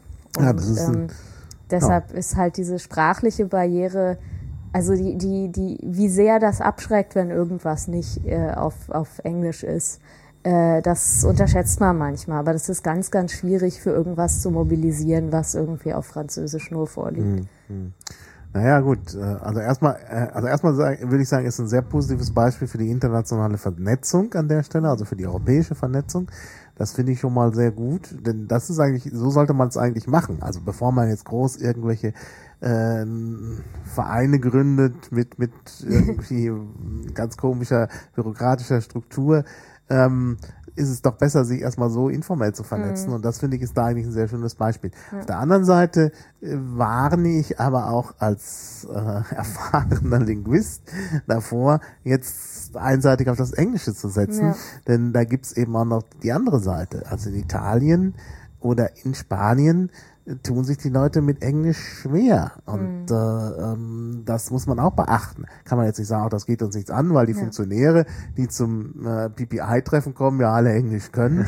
ja, das ist dann aber auch nicht mehr so richtig im Sinne der Demokratie. Denn ja. also ja, beziehungsweise auch übersetzen können. Oder auf der in Prag-Konferenz hatten wir eine simultane Übersetzung für Tschechisch, also weil relativ viele tschechische Piraten auch vor Ort waren, logischerweise. Und die hatten die ganze Zeit äh, so über Headset und Fernmikrofon ähm, simultane Übersetzung gehabt. Mhm.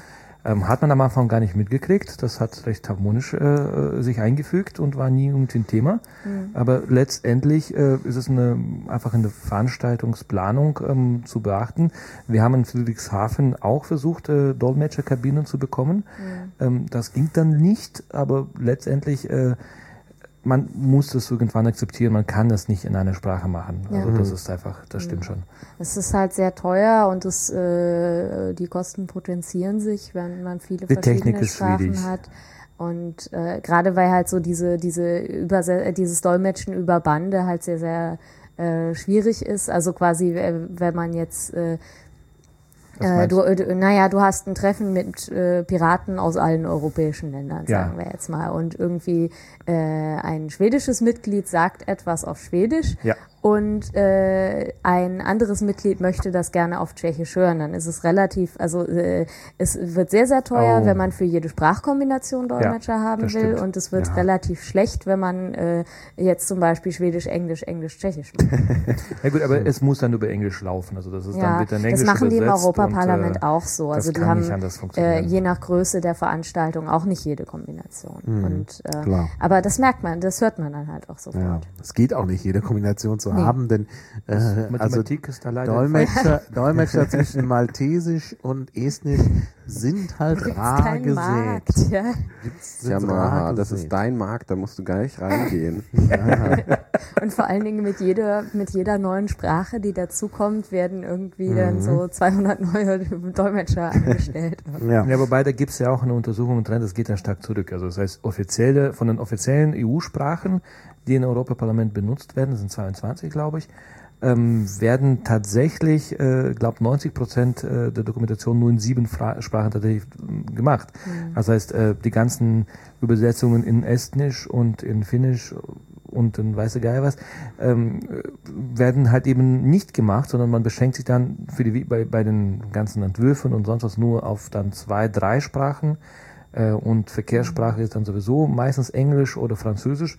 Und ähm, schon Deutsch fällt häufig runter zum Beispiel. Ja. Also für die Leute, die mhm. ins Europaparlament wollen, die müssen schon Sprachen ja. lernen. Ja, ja, also ich finde Englisch äh, und Französisch braucht man eigentlich. Ja, braucht man also, auf jeden Fall. Ja. Man darf nicht vergessen, die EU-Instanzen sind immer in französischsprachigen Ländern. Wenn ja. einer, also einer so, ach, ich kann ja Englisch, ja, wird der sehr schnell merken, dass also, er da an seine Grenzen stößt. Also das geht. An Brüssel aber, geht's, aber Straßburg ähm, schon schwierig. Ja, mhm. Aber äh, auf aber den Fluren wird halt Flur, äh, genau. Französisch gesprochen. Ja. Und ähm, wenn man das, also wenn man plant, fürs Europaparlament zu kandidieren, dann würde ich empfehlen, schon vorher anzufangen, Französisch zu lernen. Genau. Gott sei Dank. Es ist, wenn man dann nicht Schule. gewählt wird, hat es einem ja auch nicht geschadet. genau. Also Englisch und Französisch brauchen wir auf jeden Fall. Ohne das geht's nicht. Und gut ist natürlich noch eine zusätzliche. Ja weil man sich natürlich gerade auch, wenn man eine, ich sage jetzt mal kleinere Sprache, ja, Italienisch ist natürlich keine kleinere und Portugiesisch erst recht nicht. Man, Meinst du sowas wie Baskisch? Äh, nein, wenn man, ja, Baskisch auch. Nein, ich meine, das hat auch Vorteile, weil es Solidaritäten schafft. Ja. Wenn man dann gut mit den mhm. Italienern kann, hat ja. man da schon äh, ja. so ein, so ein, ja, so eine Peer Group. Das habe ich in Amelias Büro auch gemerkt. Also das ist ja sehr international. Ein, äh, die mhm. meisten äh, äh, Büros Dort wird äh, in der Sprache des Abgeordneten gesprochen und äh, fast alle deutschen Abgeordneten stellen auch nur Deutsche ein, so ungefähr. Ja. Äh, bei Amelia äh, war jetzt eben ein Schwede, ein äh, Franzose, ich aus Deutschland und noch ein zweiter Praktikant aus äh, Litauen. Und ähm, das ist extrem hilfreich. Ja. Weil ich meine, vielleicht will man ja mal was von einer Abgeordneten aus äh, Litauen wissen. Und äh, das äh, erleichtert die Kommunikation ungemein. Und Amelia lernt jetzt auch noch Rumänisch. Und äh, äh, ja, das führt Mhm. Ja, ja. auch dazu, dass die Leute irgendwie gewillter sind, einem zuzuhören. Ja, ja. Nee, nee, also ich würde auch wirklich sagen, wenn man nach Europa gehen will, sollte man das auch selber so als äh, Anspruch an Sprach, selber. ja, na, als Sprachfortbildung äh, Fortbildung sehen. Ja. Und dann eben auch noch mal ein bisschen, es reicht ja, also ein bisschen schon zu können, ist immer schon, öffnet halt die Herzen. Ja, Ja. Maha, willst du nicht nach Europa gehen? Ja. Ich finde, also äh, Der Mache ist für ich das UNO-Parlament. ganz Das- ehrlich, genau. Wenn ich jetzt ganz ehrlich sein soll, ich finde halt, tut mir leid, hoffentlich hören jetzt keine Brüsseler zu, ich finde Brüssel ist eine Zumutung. Also, Findest du? Ich, ich finde fand es, Verkehrstechnisch. wirklich also der Zumutung. Verkehr ist, ist ätzend, das stimmt. Aber ich fand Verkehrstechnisch es stimmt es auf jeden Fall. Ich hatte genau den gleichen Eindruck bei meinen zwei, drei Besuchen in Brüssel bisher, aber jetzt die zwei Monate, die ich da gelebt habe, fand ich es total toll. Es ist eine unglaublich grüne Stadt, es, ist, äh, es regnet halt die ganze Zeit, aber wenn Ja. es mal nicht regnet, ist es wirklich wunderschön und äh, Und wenn man nicht wir- im Stau steht und so. ja, und es gibt gutes Essen und es ist halt einfach so ein internationales Flair und ich habe noch nie erlebt, dass ich irgendwo, also ich bin ja auch einige Male umgezogen, aber da ich irgendwo so schnell und so selbstverständlich irgendwie integriert wurde, äh, dadurch, dass die Leute extrem offen sind und halt nicht, nicht keine Berührungsängste haben äh, mit mit äh, ja, Leuten, die jetzt irgendwie kein Französisch sprechen oder so, weil sie es halt gewöhnt sind. Also ein bisschen spreche ich auch. Ich habe es ja ein paar Jahre in der Schule gehabt, aber ähm, ich fand Brüssel total toll. Also, ja, Ja. also du hast den Job. Ne? Nein, ach Julia, so wird bei den Piraten Julia wird in Hessen gemacht. gebraucht. Ja, Maha Nee, ist ja der hab, mächtigste Pirat und der entscheidet das. Ich habe Ja. Hessen schon abgeschrieben. Also Echt? ich, äh, ich So habe nicht, ich hab nicht Hessen abgeschrieben, aber So ich, hab, ich bin jetzt doch in mich gegangen und habe mir gedacht, dass ich im äh, äh, Europaparlament besser aufgehoben bin. Bevor wenn ich entscheide, hier, Ja. Julia entscheidet. Ah, Nein, äh, das, das, was mich überzeugt hat, war, dass dort einfach die äh, Kernthemen, sage ich mal, behandelt werden. Ich war ja auch lange Zeit so ein Kerni, wobei ich jetzt inzwischen auch äh, meinen Fehler festgestellt habe und äh, mit der äh, mit dem Mission Creep der Piraten ganz einverstanden bin. auch weil es sich zum Glück in die richtige Richtung entwickelt, wie ich finde. Ähm, aber wenn ich mit Urheberrecht arbeiten will, wenn ich mit Open Data arbeiten will, Wissenschaftspolitik, das sind auch genau die Themen in dem Ausschuss, wo Amelia drin ist, die ist halt im Industrie- und Forschungsausschuss. Äh, das ist genau, das sind genau die Sachen, die ich eigentlich machen will und äh, die würde ich im Bundestag oder im Landtag halt dann vielleicht manchmal auf den Tisch kriegen, aber oft auch äh, halt völlig andere Sachen. Äh, das, das ist die eine Sache und die andere Sache ist, dass halt ernsthaft über Parteigrenzen hinweg zusammengearbeitet wird. Und ähm, äh, das hat mit der Heterogenität der Gruppen zu tun. Das hat damit zu tun, dass eben die Abgeordneten neben ihrer Parteigruppenidentität immer noch die Identität ihrer, ihrer nationalen Partei haben, die eben durchaus abweichen kann. Also zum Beispiel haben die polnischen äh, äh, Konservativen gegen ACTA gestimmt, weil äh, eben die Debatte dort einfach schon geführt wurde, genauso wie eben die deutschen Abgeordneten sich relativ vehement gegen Netzsperren ausgesprochen haben, weil sie das halt echt einfach schon durchgekaut haben. ja, und sie wollen es nicht ähm, nochmal abkriegen. Ja. Und es wird eben nicht alles von den Fraktionen vorgegeben. Und man kann sinnvoll mit äh, Leuten themenbasiert kooperieren. Amelia hat jetzt zum Beispiel, während ich da war, eine äh, Buchvorstellung von der Communia Association gemacht. Das ist eine äh, NGO, die äh, sich für die Public Domain einsetzt. Und ähm, die haben jetzt eben vor kurzem so ein Buch rausgegeben, The Digital Pub- Public Domain, das ist auch äh, CC BY. Und ähm, ja, haben wir halt im, im Parlament so ein kleines Event gemacht, gemeinsam mit einem griechischen Konservativen, der, äh, also ich will seine äh, familienpolitischen Einstellungen an der Stelle halt einfach nicht wissen, aber äh, bei dem Thema halt gesagt hat, ja, wir brauchen Open Access und der Zugang zu allem Wissen muss frei sein und äh, der ist halt auch irgendwie äh, Physikprofessor und stellt irgendwelche äh, äh, coolen Roboter im Parlament aus und solche Sachen. Und ähm, dass diese themenbezogene Zusammenarbeit funktioniert halt. Ich weiß nicht, also vielleicht liegt es nicht nur an der Heterogenität der Fraktionen, sondern auch daran, dass es eben keine Regierungs-Oppositionsdualität ja. gibt. Das ist wieder so ein Punkt, wo es vielleicht genau. schlechter werden könnte, wenn der Kommissionspräsident ja. vor Parlament ja, äh, auch, gestellt wird. Ja. Also aber klingt es, äh, nach unserem Kommunalparlament äh, haben wir auch relativ viel Zusammenarbeit, aber da stellen wir auch nicht die Regierung quasi, genau. sondern genau. das ist ja Deshalb, genau da, wir sitzen da also alle in einem Boot. Es hat alles Vor- und Nachteile, aber und, ich, äh, ich möchte gerne, dass die, äh, dass das Europaparlament den Kommissionspräsidenten vorschlagen darf, aber ich möchte da auch gerne arbeiten, solange es das nicht kann. Ja, ja. Ähm, ein anderer Punkt, den ich, den ich unangenehm finde, ist, dass äh, man ja ständig auf der Reise ist zwischen Brüssel und äh, Straßburg. Das ist furchtbar. Was wirklich, äh, äh also ich finde das auch aus ökologischen Gründen einfach ja. ganz schlecht. Ja. Und dann kommt dazu, ich reise ja gerne mit dem Zug. Ja. Ich habe mal spaßeshalber, äh, als äh, vor einiger, das ist schon länger her, als es das gerade, als gerade mal wieder die Debatte so hoch kam mhm. mit dem reisenden Parlament, dass man es abschaffen soll. Ich traf da irgendwie jemanden, der sich dafür interessiert. Und da habe ich da mal geguckt wie man denn reisen kann, wenn man Zug fahren will. Ja. Das geht fast gar nicht. Also es gibt ja, keine doch. vernünftig, also wirklich brauchbaren Zugverbindung. Zug. Ach so. Die haben eigenen Zug. Den haben, genau. der fährt halt Montagmorgens um neun, was natürlich auch bedeutet, dass am Montagvormittag nicht gearbeitet wird. Da hm. sind alle unterwegs, ja. weil sie in diesem Also ganz am Montag wird nicht gearbeitet. Ähm, Die müssen ja aus, ankommen und auspacken. Ja, ja, wobei das mit dem Auspacken ein bisschen besser geworden. Also ich, ich habe darüber geblockt. Ähm, das können wir irgendwie nochmal verlinken, weil ja. ich das auch so unglaublich absurd fand alles. äh, also ich durfte einmal nach Straßburg mitfahren.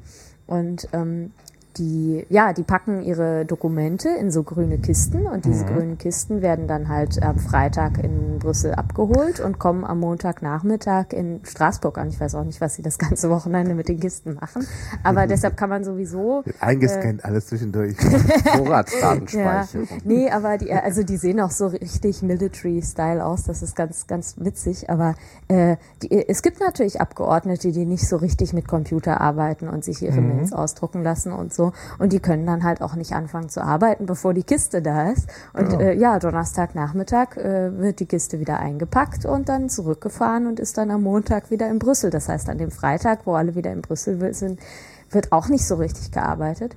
Und dann ist auch dieses, dieses Parlament äh, so vom Design her so absurd. Also es ist halt, da hat sich ein Architekt verwirklicht. Mhm. Das ist, äh, sieht total cool, retrofuturistisch aus. Mhm. Das stimmt.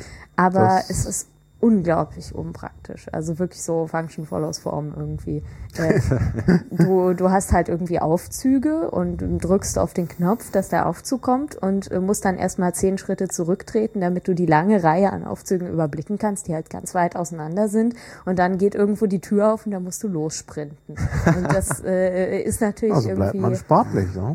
Ja, ja. so eine Teambuilding-Maßnahme. Also man lernt dadurch auch Leute kennen und so. Aber äh, und laut lauter solche Sachen oder du hast Stühle in den Sitzungssälen, äh, die du nicht drehen kannst. Also du kannst dich nur vorwärts und rückwärts bewegen. Also kannst du dich auch nicht mal über die Schulter irgendwie kurz unterhalten, was den Arbeitsprozess total stört. Und ähm, die, die, das ist alles so trostlos. Also die, die, die Flure sind in ganz dunklen Farben und ähm, ich, äh, Amelia ist auch in Brüssel äh, ziemlich weit ab von der grünen EVA-Fraktion, also European Free Alliance, wo sie auch Mitglied ist.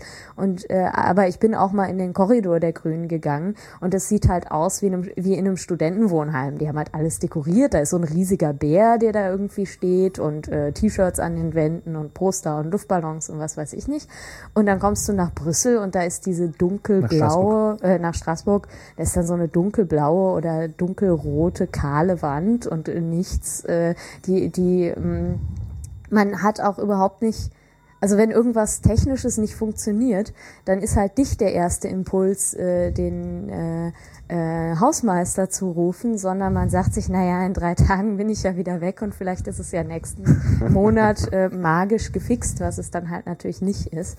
Und äh, der Jan-Philipp Albrecht von den Grünen, der hat an seiner Tür in, ähm, in Straßburg so ein Zettel hängen, auf dem Spaßburg draufsteht. Und das ist so die einzige Deko weit und breit. Und das ist, äh, hat es irgendwie so diese Trostlosigkeit sehr schön zusammengefasst für mich.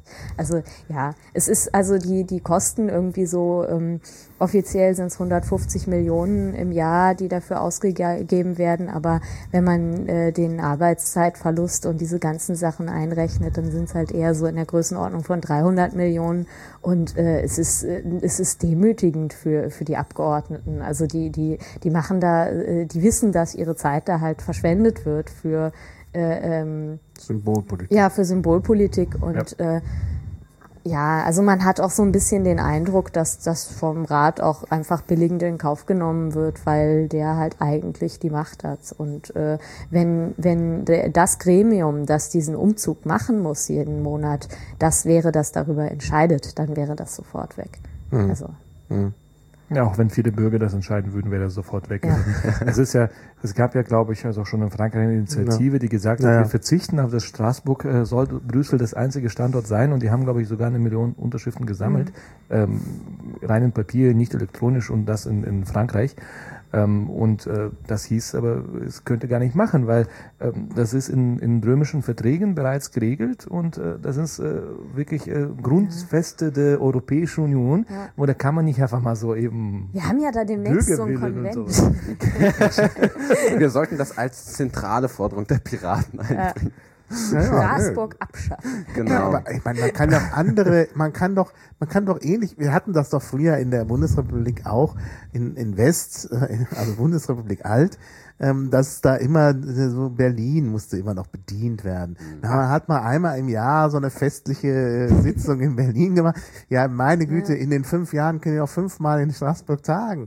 Hey, wir können, Mal wir, wir können uns ja noch, da gab's also ja wir als Piraten, wir können einen ganz, ganz tollen Vorschlag machen. Wir können sagen, äh, die Hälfte der Abgeordneten kommt in Brüssel, die andere Hälfte kommt nach Straßburg und wir machen dezentralen äh, Parlament. ah, die, das Parlament, also da gab es jetzt auch einen Skandal kürzlich, weil das Parlament sich in äh, witzigem Vertrag Verträgehacken äh, übt, weil in den Verträgen halt steht, dass sie zwölf Sitzungen im Jahr in Straßburg machen müssen. Ja. Und ähm, da steht aber nicht, dass nicht zwei Sitzungen in der gleichen Woche sein können. Also wenn sie äh, jetzt versucht, okay, wir machen eine Sitzung Montag und Dienstag, dann ist am Mittwoch frei, das heißt, es kann jeder zurück nach Brüssel fahren und dann am Donnerstag und Freitag ist die nächste Sitzungswoche.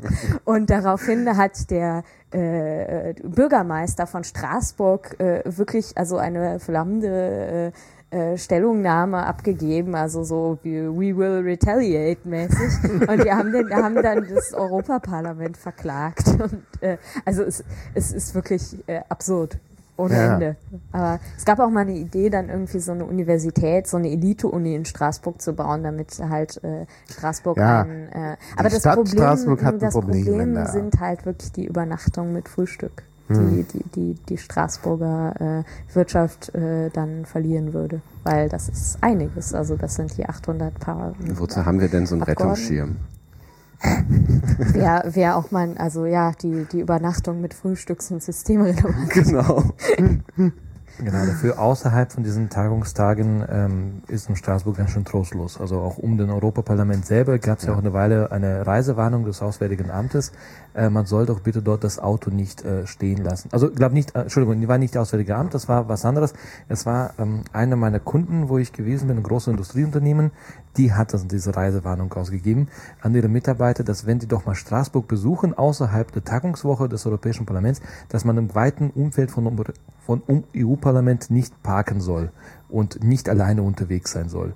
Weil das ist ähm, ganz schön duster und gefährlich und das Auto wird aufgebrochen und so. ja, ja, ja, so geht's. Ja, also haben wir doch jetzt ganz gute Einblicke und sogar schon einen Programmpunkt. Das ist der Irrsinn mit den Umzügen. Genau. Ach, das Programm schreibst du auch alleine, nicht nur die Liste aufstellen. Nein, nein, naja, was glaubst du? Oder stimmt das im Lied ich hab, alleine ab? Ich hab, Ach, das stimmt ja gar nicht. Äh, aber äh, klar, gut, wenn es ein Liquid Feedback gibt, dann würde ich mich natürlich beteiligen. Ja. Denk dran, am aber Ende mein, sitzt immer ähm, das Gericht und da sitze ich. Aber auch da gilt das allgemeine piratige Mandat. So ein Liquid Feedback könnte man ja einfach mal aufmachen. Ja. Braucht man ja keine PPU für, braucht man halt Genau. einen Admin für. Ja, ja. Ja, Ja, ja mach wir, doch machen, mal. wir, wir machen das Ja. gerade. ja das Ja, soll, gut. Ja, ja, das ist Das schon ist eine eine gute Arbeit. Idee. Also wir haben Da- jetzt also gerade auf der Konferenz einen Server bekommen aus Bayern. Mhm. das finde ich gut. Ähm, und ähm, da, wir, wir haben jetzt Admin-Gruppe und es gibt jetzt auch eine, darf ich das überhaupt sagen laut, ähm, eine Gruppe von Leuten, die an uns zugekommen ist und sagten, wir sollen doch bitte eine Mailingliste einrichten und ein bisschen so Ressourcen zur Verfügung stellen und die bekannter machen, ähm, weil die wollen Liquid Feedback nachentwickeln in ähm, eine Sprache, die entwicklerfreundlicher ist ähm, und eine größere internationale Entwickler-Community anziehen könnte. Ja, das ist auch eine Ja, gute Idee. Also das finde ich alles machen ganz, wir jetzt das auch. finde ich mal endlich gute Nachrichten. Ja, ja, das ist äh, eine Mailingliste, kann ich ja schon sagen. Das ist lqfb at listsppinternational.net. Ah ja. Wie ist denn, äh, ah, gut, das muss ich natürlich, äh, äh, wie war das? PP? Äh, lqfb Das at, ist klar. at pp-international.net. Also lists.pp-international.net, sorry. At lists. Genau, at lists, Punkt pp genau, für minus pp-international.net. international. Das ist unsere PPI-Domäne. Für jemanden, der noch nicht da gewesen ist, ist alles auf Englisch. Ja, sobald der Podcast rauskommt, ähm, Ja, das dauert Diese ja ein paar Tage. Bis dahin sollte das ja, ja. dann stehen. genau. Die Liste, die Liste Bis dahin muss die schon, Liste ja. wieder zu sein. Bis dahin muss das fertig programmiert Ja, sein. Genau, nein, nein, die sitzen sich erstmal und sagen, die, die, die machen Die natürlich machen richtiges jetzt erstmal eine Projektmanagement darüber. welche, und welche Sprache. aber die machen auch äh, Bewertung, welche Sprache und welche äh, Softwarepakete da, welche Frameworks wie einsetzen werden und äh, die wollen das Ganze erstmal feature komplett nachentwickeln, inklusive Mhm. etwaige Bugs, die es vielleicht geben könnte, damit das Ding nicht von dem richtigen Liquid Feedback zu unterscheiden ist. Mhm. Und dann machen sie jetzt die Weiterentwicklung. Aha. So.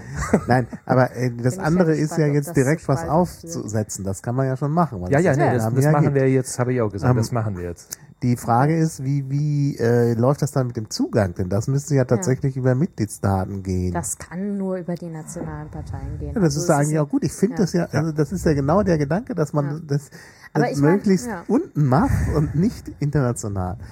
Ja, Die ja Frage aber das ist ist, ja auch, das ist ja auch der Plan. Also der Grund, warum wir diese PPEU haben wollen, ist eigentlich relativ basal. Es gibt, wenn wir Mitglieder aus unterschiedlichen Ländern im Europaparlament haben, so ein paar Notwendigkeiten, äh, so eine Organisation zu haben. Das sind zum Beispiel die Verhandlungen vor Konstituierung des Parlaments, welcher Gruppe wir uns anschließen. Oder wenn wir genug Leute sind, die äh, Gründung einer eigenen Gruppe und die äh, äh, also die Organisation des Ganzen. Das sind auch solche Dinge wie, ähm, dass eben diese, diese europäischen Parteien äh, von der Kommission eine äh, Förderung bekommen in dem Moment, wo unter ihren Mitgliedern äh, Abgeordnete aus einem Viertel der Mitgliedstaaten sind, die auf mindestens regionalem, äh, regionalem Level äh, Mandate haben.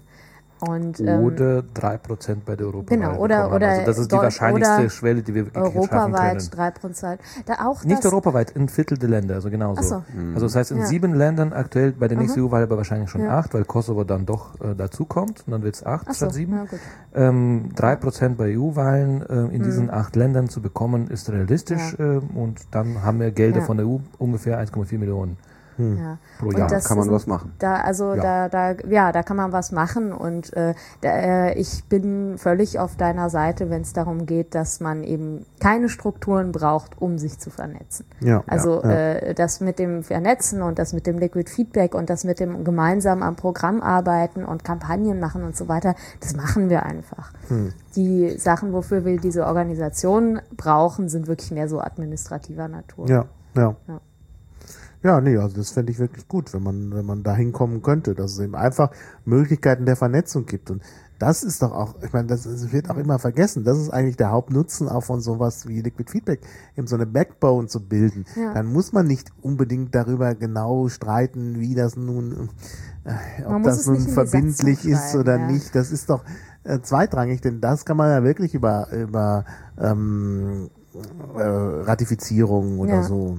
Da kommt Ja. dann ja auch wieder die Machen. normative Kraft des Faktischen Ja, raus. Gut, solange Ja. man es ratifizieren Nee, macht, äh. finde ich, muss es sogar noch nicht mal wirklich über Mitgliederdatenbanken gehen, sondern letztendlich jeder, der mitmachen möchte. Weil letztendlich, äh, wenn es nicht verbindlich ist nur ein Vorschlag ist, über den dann die Mehrheit irgendwie unter, eh- also über eh, eh dann ein formeller Entscheidungsprozess später ansteht, ja Gott, wenn es halt Ja. irgendjemand. Ja, aber das mit den, also Ja. dass jeder, der mitmachen will, Ja. das würde, glaube ich, aber der Akzeptanz so eines Systems schaden, weil das halt die Nachvollziehbarkeit dann auch schwieriger Richtig. macht. Und es ist schon besser, wenn man weiß, okay, irgendeine Mitgliederverwaltung einer der Piratenparteien hat verifiziert, dass es diese Person Ja, gibt. so ein Also ein bisschen. riesen bürokratischer Aufwand. Ja, aber du wir, wir ja- machen in Deutschland ja auch dann, dann kommt er darauf hin, dann sagt die Clearingstelle. Dann müssen wir die Ja. Clearingstelle internationalisieren und sie Nee, verkaufen. nee, nee, also, nee, nee. ist Clearingstelle brauchen wir nicht. Das ist ein Irrweg. Ja, ja, ja. ja. Das ist ein Irrweg. Also möglichst einfach. Aber, möglichst aber unseren einfach. Admins vertrauen wir da auf einmal plötzlich.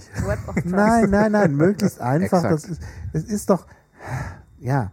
Also ich würde es wirklich an, Ja. an der Stelle möglichst einfach halten. Da wird es Verwerfungen geben und so, äh, aber Ja. Aber erstmal machen. Man kann ja hinterher, das ist ja auch die Herangehensweise der Italiener, die ist ja auch nicht schlecht, man kann ja hinterher immer noch heilen, wenn man merkt, Ja, dass Ja, da. eben, Moment aber deswegen ist halt betrogen das, wird. Ja, im Moment ist das Problem, dass irgendwie wir nicht über diesen Punkt in der Diskussion hinwegkommen, dass die Leute denken, wenn wir jetzt so eine äh, PPEU machen, die ganz schlank ist und nur organisiert und wo nur die Parteien Mitglied sind, dass wir dann kein europäisches Liquid Feedback bekommen. Das ist natürlich völliger Quatsch. Also äh, das eine Naja. schließt ja das andere nicht aus. Und äh, meinetwegen kann auch die PPEU äh, den Server besitzen, auf dem dieses Liquid Ja. Feedback dann läuft. Das ist ja nicht das Ding.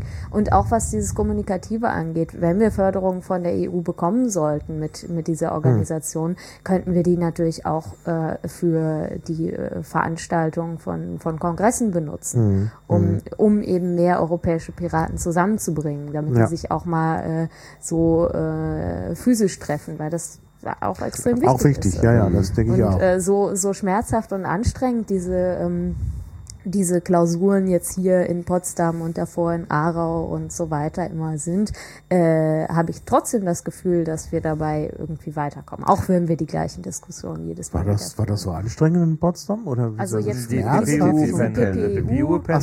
zwischendurch ja. turbulent. Die sind schon anstrengend. Also auch die, das Verfassen der Prager Erklärung bei der PPI-Konferenz war anstrengend. Das war ein Tag Arbeit. Ja. Und das für wie viel? Zwei Absätze oder genau. so? Und für nichts anderes. Also die Leute, die sich haben sich da eingeschlossen und haben nichts anderes von der Konferenz Ja. gemacht. Es gab ja andere äh, parallele Veranstaltungen, von denen wir auch was haben, haben können. Ja. Die haben äh, gesagt, das ist hier und äh, sehr eng äh, mit an, eng anliegenden Scheuklappen da Ja. wirklich intensiv dran Ja, gearbeitet. aber da ist dann wenigstens denkt was man, rausgekommen. ja, Ich hätte ja und da auch da auch denkt Vortrag gehört in Potsdam. ja, genau, genau. Aber in Prag, meine, meine, letztendlich kann man sagen, zusammenfassen, wir haben einen äh, Konsensus, eine Übereinkunft zu haben. Ja. So, jetzt Ja. brauchen wir noch Ja. Inhalt, aber der- das ist halt äh, leider Wir machen was. Aber, aber ich fand das Genau. durchaus interessant zu sehen, also wie, wie wir da saßen mit dem Pad an der Wand Ja. und dann wirklich ähm, versucht haben, diese Erklärung zu formulieren. Es gab ja eine vorformulierte, die wurde natürlich in den Müll geschmissen, das Genau, war ja da wurde- äh, absehbar. Und dann wirklich, wie auf, auf Englisch auch um jedes Wort gestritten wurde. Jedes einzelne Jedes Wort. Wort. jede Formulierung und interessanterweise natürlich auch noch mit der Ebene, dass teilweise dasselbe Wort auf Englisch, aber in dem ähm, Verständnis für Englisch in unterschiedlichen Ländern unterschiedlich verstanden wurde. Also das war echt eine Und- wirklich großartige Ja. Diskussion. Und du alle- hättest deinen Spaß gehabt. Ja, und alle Piraten auch. haben auch gleichzeitig dann immer noch so auf zwei Ebenen diskutiert. Also einmal, was finde ich gut und was glaube ich, was die Piratenpartei Deutschland denn ratifizieren würde. Das ist ja nicht immer das. Gleiche. Oder meinst du Ja. ihre eigene? Also in meinem Fall also in deinem Fall Deutschland. Ja. okay, ja. Ja, ja. und das genau. ist ja nicht immer das Das ist Gleiche. nicht das Gleiche, Das, ja. Witzige in ähm, Aarau war ja auch noch, dass ich gar nicht für, also dass ich ja nicht irgendwie für die Piratenpartei Deutschland da war. Also ich glaube, der Bufo hat jetzt den Steffen Ortmann und den Jens Seitenbusch als PPU-Koordinatoren ernannt. Ähm, aber ich war irgendwie da als Vertreterin des schwedischen, der schwedischen Abgeordneten im Europaparlament. äh, dann habe ich also quasi die äh, meine Perspektive, die deutsche und die schwedische Perspektive vermittelt. Und da wird's dann richtig witzig. Also ja. Ja, ja. Also da gibt es Unterschiede zwischen den Ja. einzelnen Ländern. Und Ja. nä- nächstes Mal ist in Barcelona. Ja. In einem Monat. Oh, Im September. Erstes Septemberwochenende. Da kann man sich auch noch anmelden. Ja, ich bin leider schon vergeben im 1. September-Wochenende.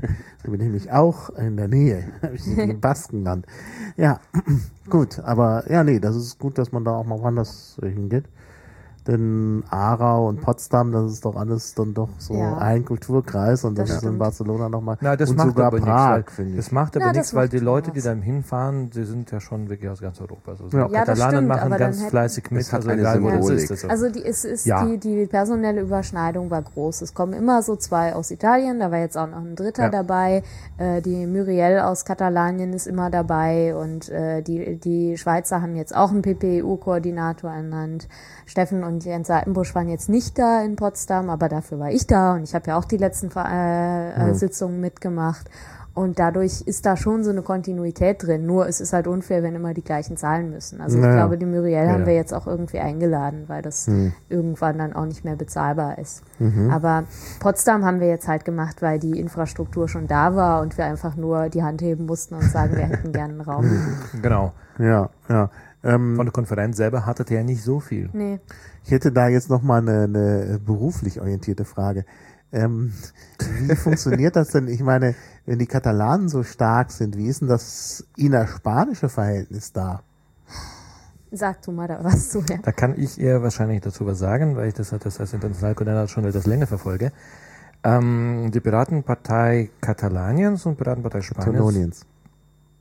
Ja. Das Land heißt. Katalonien. Ja. Das ist Katalan äh, in der Katalanische Sprache, ist das? Adjektiv und die Ja. Sprache Heißt- und die Bevölkerung heißen Katalanen, aber das Land heißt Katalonien. Deutsch ist eine komische Sprache. Ja. Ist, äh, Fang erst mal an, über Kirgisien und Kirgistan und Kirgisistan zu diskutieren, dann wird's richtig es lustig. gibt kein Kirgisistan. Doch, Kirgisistan, was soll das sein? na, es, ist die, da kommen Das heißt die Kirgisen her. Nein, das heißt Kirgisistan, Ja, weil nee, die Kirgisen kommen aus beides. In welcher Kirgisistan. Sprache? Nein, nein, Auf es gibt beide Echt? Formen. Es gibt beide Gottes Formen. Willen. Es gibt Aber die, das Auswärtige Amt sagt Kirgisistan. Wikipedia Ja, auch. Ah ja. Weil es heißt, halt auf, es es heißt auf Englisch Kirgistan. Und deshalb Ja, auf Russisch übernehmen. Ja, aber es sind halt die Kirgisen. Ich meine, Kurdistan, Genau. da kommen die Kurden her und äh, dann müssten ja die Kirgen aus. Äh, Also ich habe einen deutschen Bildband, oder war er noch Okay. Englisch, ich weiß es nicht mehr. Ich habe einen Bildband von Kirgisistan, jetzt sage ich mal, geschenkt bekommen und da stand Kirgistan drauf. Ja, das Ja, steht auch also in der Wikipedia, Ja. aber weiter hinten. Ganz hinten steht Kirgisien, ganz vorne Kirgisien Kirgisistan finde ich eigentlich am Kirgisien ist deutschesten. neu, und in der Deutsch. Mitte die Kirgisische Republik. Oh, das ist ein guter Kompromiss. Ja, okay. Aber wenn Also, Wikipedia mir recht also das gibt. Land, also das Land, wo, Katalon, wo Katalanen wohnen, Katalonien, Katalonien. Ja, ähm, hat eine Piratenpartei, ähm, die nicht äh, eine Untergliederung von Piratenpartei Spaniens ist, ja, das ist, sondern eine eigenständige Piratenpartei. Pira äh, Spanien ist eine föderative Republik mit äh, 20 Provinzen. Ähm, und neben der Piratenpartei Spaniens existieren noch Piratenpartei Kataloniens, Piratenpartei Galiciens, Piratenpartei Extremadura, Piratenpartei Madrid. Die sind jetzt alle gegründet worden und die sind alle parallel nebeneinander. Ähm, die reden miteinander auch mal in eine gemeinsame Föderation, sich zu, ja, zu vereinen oder beziehungsweise eine gemeinsame Föderation oben drüber zu bilden, ähm, sind aber de facto und erstmal unabhängig, wobei da auch eine gewisse personelle ähm, Verbundenheit oder, oder Überschneidung besteht. Das liegt zum Teil daran, dass Piratenpartei Spaniens, als sie gegründet worden ist, ähm, da man ein paar Satzungsfehler gemacht hat, sage ich jetzt mal so, oder beziehungsweise sich entschieden hat, eine sehr äh, restriktive Satzung zu haben, die unter anderem eine nachträgliche Satzungsänderung so gut wie unmöglich macht. Ewigkeitsgarantie. Ja, so eine Ewigkeitsgarantie. Man, man braucht äh, 90 Prozent der äh, Parteiteilnehmer bei einer Versammlung und das gab es nur bei der Gründungsversammlung und nie wieder. Ähm, und ähm, das ist, äh, scheint entweder nicht zu heilen und äh, entweder wird die irgendwann sterben und es gibt eine neue oder also das wird sich schon, schon zeigen. Also grundsätzlich kooperieren sie alle miteinander und äh, die Piratenpartei Spaniens hat zum Beispiel auch selber befürwortet und dafür gestimmt, als die Piratenpartei Katalan Kataloniens ähm, auch für eine, um sich um eine Vollmitgliedschaft in der PPI äh, beworben hat, ähm, wurde das von der spanischen Piratenpartei auch unterstützt. Also sie sind nicht im Konflikt miteinander, sondern sind eher so wie ähm, CDU, CSU, ähm, regional getrennt, aber doch zusammen. Was in Spanien aber auch ein viel alltäglichere äh, Situation ist als in Deutschland. Also ist, äh, alle Parteien haben da eigene katalonische ähm, Ableger und zum Teil auch galizische Ableger und, und so weiter. Baskisch nicht vergessen. Da gibt auch eine Piratenpartei. Ähm, Baskisch? Ja. Ist mir neu. Ja, der, der folge ich auf Twitter, vielleicht ist das ja fake, aber Ja, ja, also, Naja, also Organisation weiß ich nicht. Alderdi. Pirata. Also, Wie heißt es? Alderdi Pirata. Okay. Alderdi ist die Partei und Pirata sind die Piraten, wie man sich leicht denken kann. Okay. Sprichst du Basketschau? Ja. Oh Gott. Gut, UN, ich äh, ja. finde die. Ja. Also die, von denen habe ich noch nicht gehört. Aber Stimmt, aber da sind sie. Sie Genau, existieren. und, und ich habe jetzt von spanischen Piratenpartei natürlich jetzt auch eine, äh, es gibt noch Piratenpartei Balearen. Also das ist auch eine spanische. So. Obwohl, der, obwohl die Balearen natürlich zu Katalonien irgendwie auch gehören. Ja, aber Ja. naja, gut. Also es wird noch natürlich noch komplizierter, weil Katalonien auch noch in anderen Staaten liegt. Zum Beispiel in Frankreich, Andorra und Italien. Zum Beispiel? Sind das nicht alle? Das sind alle, ja. Ich wollte sie erst nicht alle nennen, deshalb habe ich gesagt, zum Beispiel. Ich wollte erst nur sagen, zum Beispiel Frankreich, weil ich dachte, dann fallt ihr mir gleich ins Wort. Und dann habe ich, aber dann habt ihr das nicht gemacht und dann habe ich die anderen noch Tut mir alle. leid. Wir werden dich So. häufiger unterbrechen. Und, äh, äh, und ja, ich, ähm, ja, es wurde kritisch bemerkt, dass in meinen Podcasts sich die Leute immer ins Wort fallen. Wirklich? Also jetzt speziell? Fand ich auch nicht. den aber es wurde bemerkt. Gut, ich, ich gelobe Besserung. Ähm, äh, jetzt bin ich aber völlig raus, weil ich äh, irgendwie. Wir haben schon länger nicht mehr über Europa geredet. Genau, also ich weiß jetzt, wie es funktioniert in Spanien, das ist so und in Katalonien. Und jetzt, äh, ähm, ja, also äh, ja, äh, bei Europa, äh, also wenn ich das jetzt richtig verstehe, wird es dann doch eher für die nächste Europawahl so ein System Europa 1.0 geben. Naja, also ich finde, die, also was das europäische Programm angeht, ja, aber das war ja eigentlich schon nach der Prager Erklärung klar. Weil der Prager Erklärung eben nicht drin stand, wir schreiben gemeinsam unser Programm, sondern the Pirate Parties will include a common election program in their national programs. Also da, da hat sich eigentlich, da haben wir uns eigentlich schon darauf geeinigt, dass das eher so 1.0 mäßig ablaufen wird. Und ähm, das ist natürlich äh, nicht der große Wurf, aber das ist äh, eben auch irgendwie das achte die Souveränität der einzelnen Parteien und die sind halt an einem sehr unterschiedlichen Entwicklungsstand und haben sehr Ja. unterschiedlich Ja. ausgeprägte politische Programme und so weiter. Und, ähm, die, also insofern finde ich das für den Moment auch ganz richtig. Aber dass sich jetzt diese PPEU wahrscheinlich als eine äh, Parteienorganisation gründet, das äh, ist, also das ist nicht irgendwie 1-0 oder so, sondern das ist einfach, also deren Aufgabe ist nicht, äh, die, äh, das Programm zu schreiben oder so, sondern das ist so ein rein administratives Ding, das werden wir halt brauchen, wenn wir im Europaparlament sitzen. So. Ja. Aber ja, ich hoffe sehr, dass wir dann für die nächste Europawahl ähm, programmatisch äh, irgendwie die Grundlage haben, dann auch wirklich mit einem Liquid Feedback oder sowas oder halt auch mit, mit äh, thematischen Konferenzen äh, auch über die nationalen Programme hinaus was auszuarbeiten. Ich, Das fände ich schon gut. Ja. Gut, jetzt Ja. haben wir eigentlich mehr so über Prozesse gesprochen, wie man dann zum Europaprogramm kommt. Gibt es eigentlich auch schon Diskussionen über äh, Positionen? Also ich meine jetzt inhaltlich. Also wenn man zum Beispiel, also wir werden ja oft gefragt, oder die Piraten werden oft gefragt, ja, wie haltet ihr, ihr es denn mit dem europäischen Stabilitätsmechanismus Ja. und dem äh, äh, Fiskalpakt und so? Da wäre ja jetzt auch sowas wie die Potsdamer Konferenz oder PPEU äh, Treffen wären ja auch ein äh, Punkt, wo man sich äh, über sowas klar wird Ja. vielleicht. ja gut, also die PPEU will das halt gezielt nicht machen, weil äh, wir ja der Ah. Meinung sind, dass man dann eine Mitgliederorganisation bräuchte. Ach so. Und äh, deshalb Ja. wäre es besser, wenn das äh, außerhalb der PPEU stattfindet, finde Hm. ich jetzt persönlich.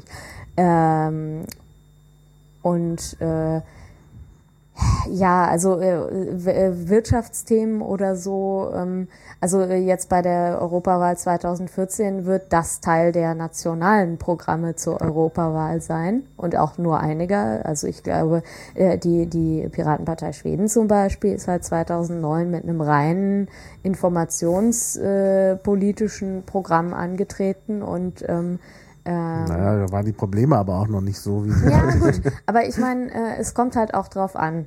wenn die Piratenpartei eine Partei, also wenn wir genug Abgeordnete kriegen, dass wir eine eigene Parteigruppe gründen, dann müssen wir alle Themenfelder abdecken, weil wir dann Ja. Mitglieder äh, haben, also ja, also äh, Weil wir dann alle Ausschüsse auch ja gut, ja, letztendlich. ja, Genau. wobei das Fertig. mit den Ausschüssen, ja, es gibt sehr wenige äh, Ausschüsse, die jetzt gar nichts mit unseren Themen zu tun haben, weil äh, äh, ich fand, wie war das heute? Die, Fischerei, der Fischereiausschuss Ausschuss. macht was mit Netzen. Ja. Ja. Aber Ja, äh, also Netzen, ja. auch Ja. äh, jetzt die Agri, der der der ähm, äh, Ausschuss für äh, Agrarsubventionen. äh, ja, also das sind dann auch Sachen, mit denen wir uns beschäftigen müssen. Ja, Wenn- wir haben ja schon ein bisschen, aber, aber- ganz wenige Themen. Es ist Ja. halt eben für das gesamte Politikfeld darin reicht nicht. Ja, ja, aber das, äh, das System im Europaparlament funktioniert so. Äh, jede äh, Parteigruppe oder zumindest die in, außer den ganz, ganz kleinen sind äh, in allen Ausschüssen, ähm, halt mit unterschiedlicher Mitgliederzahl. Und äh, jede Parteigruppe bekommt eine Anzahl von Punkten. Und mit diesen Punkten kann man sich äh, Berichterstatterstatus für bestimmte Themen kaufen. Also es funkt, äh, wie, die, die Kommission hat äh, So ein bisschen wie das- Essensmarken. Spieltheoretischer Ansatz. ja, die Kommission hat das Initiativrecht, also die Kommission äh, legt dem Parlament und dem Rat eine Initiative vor.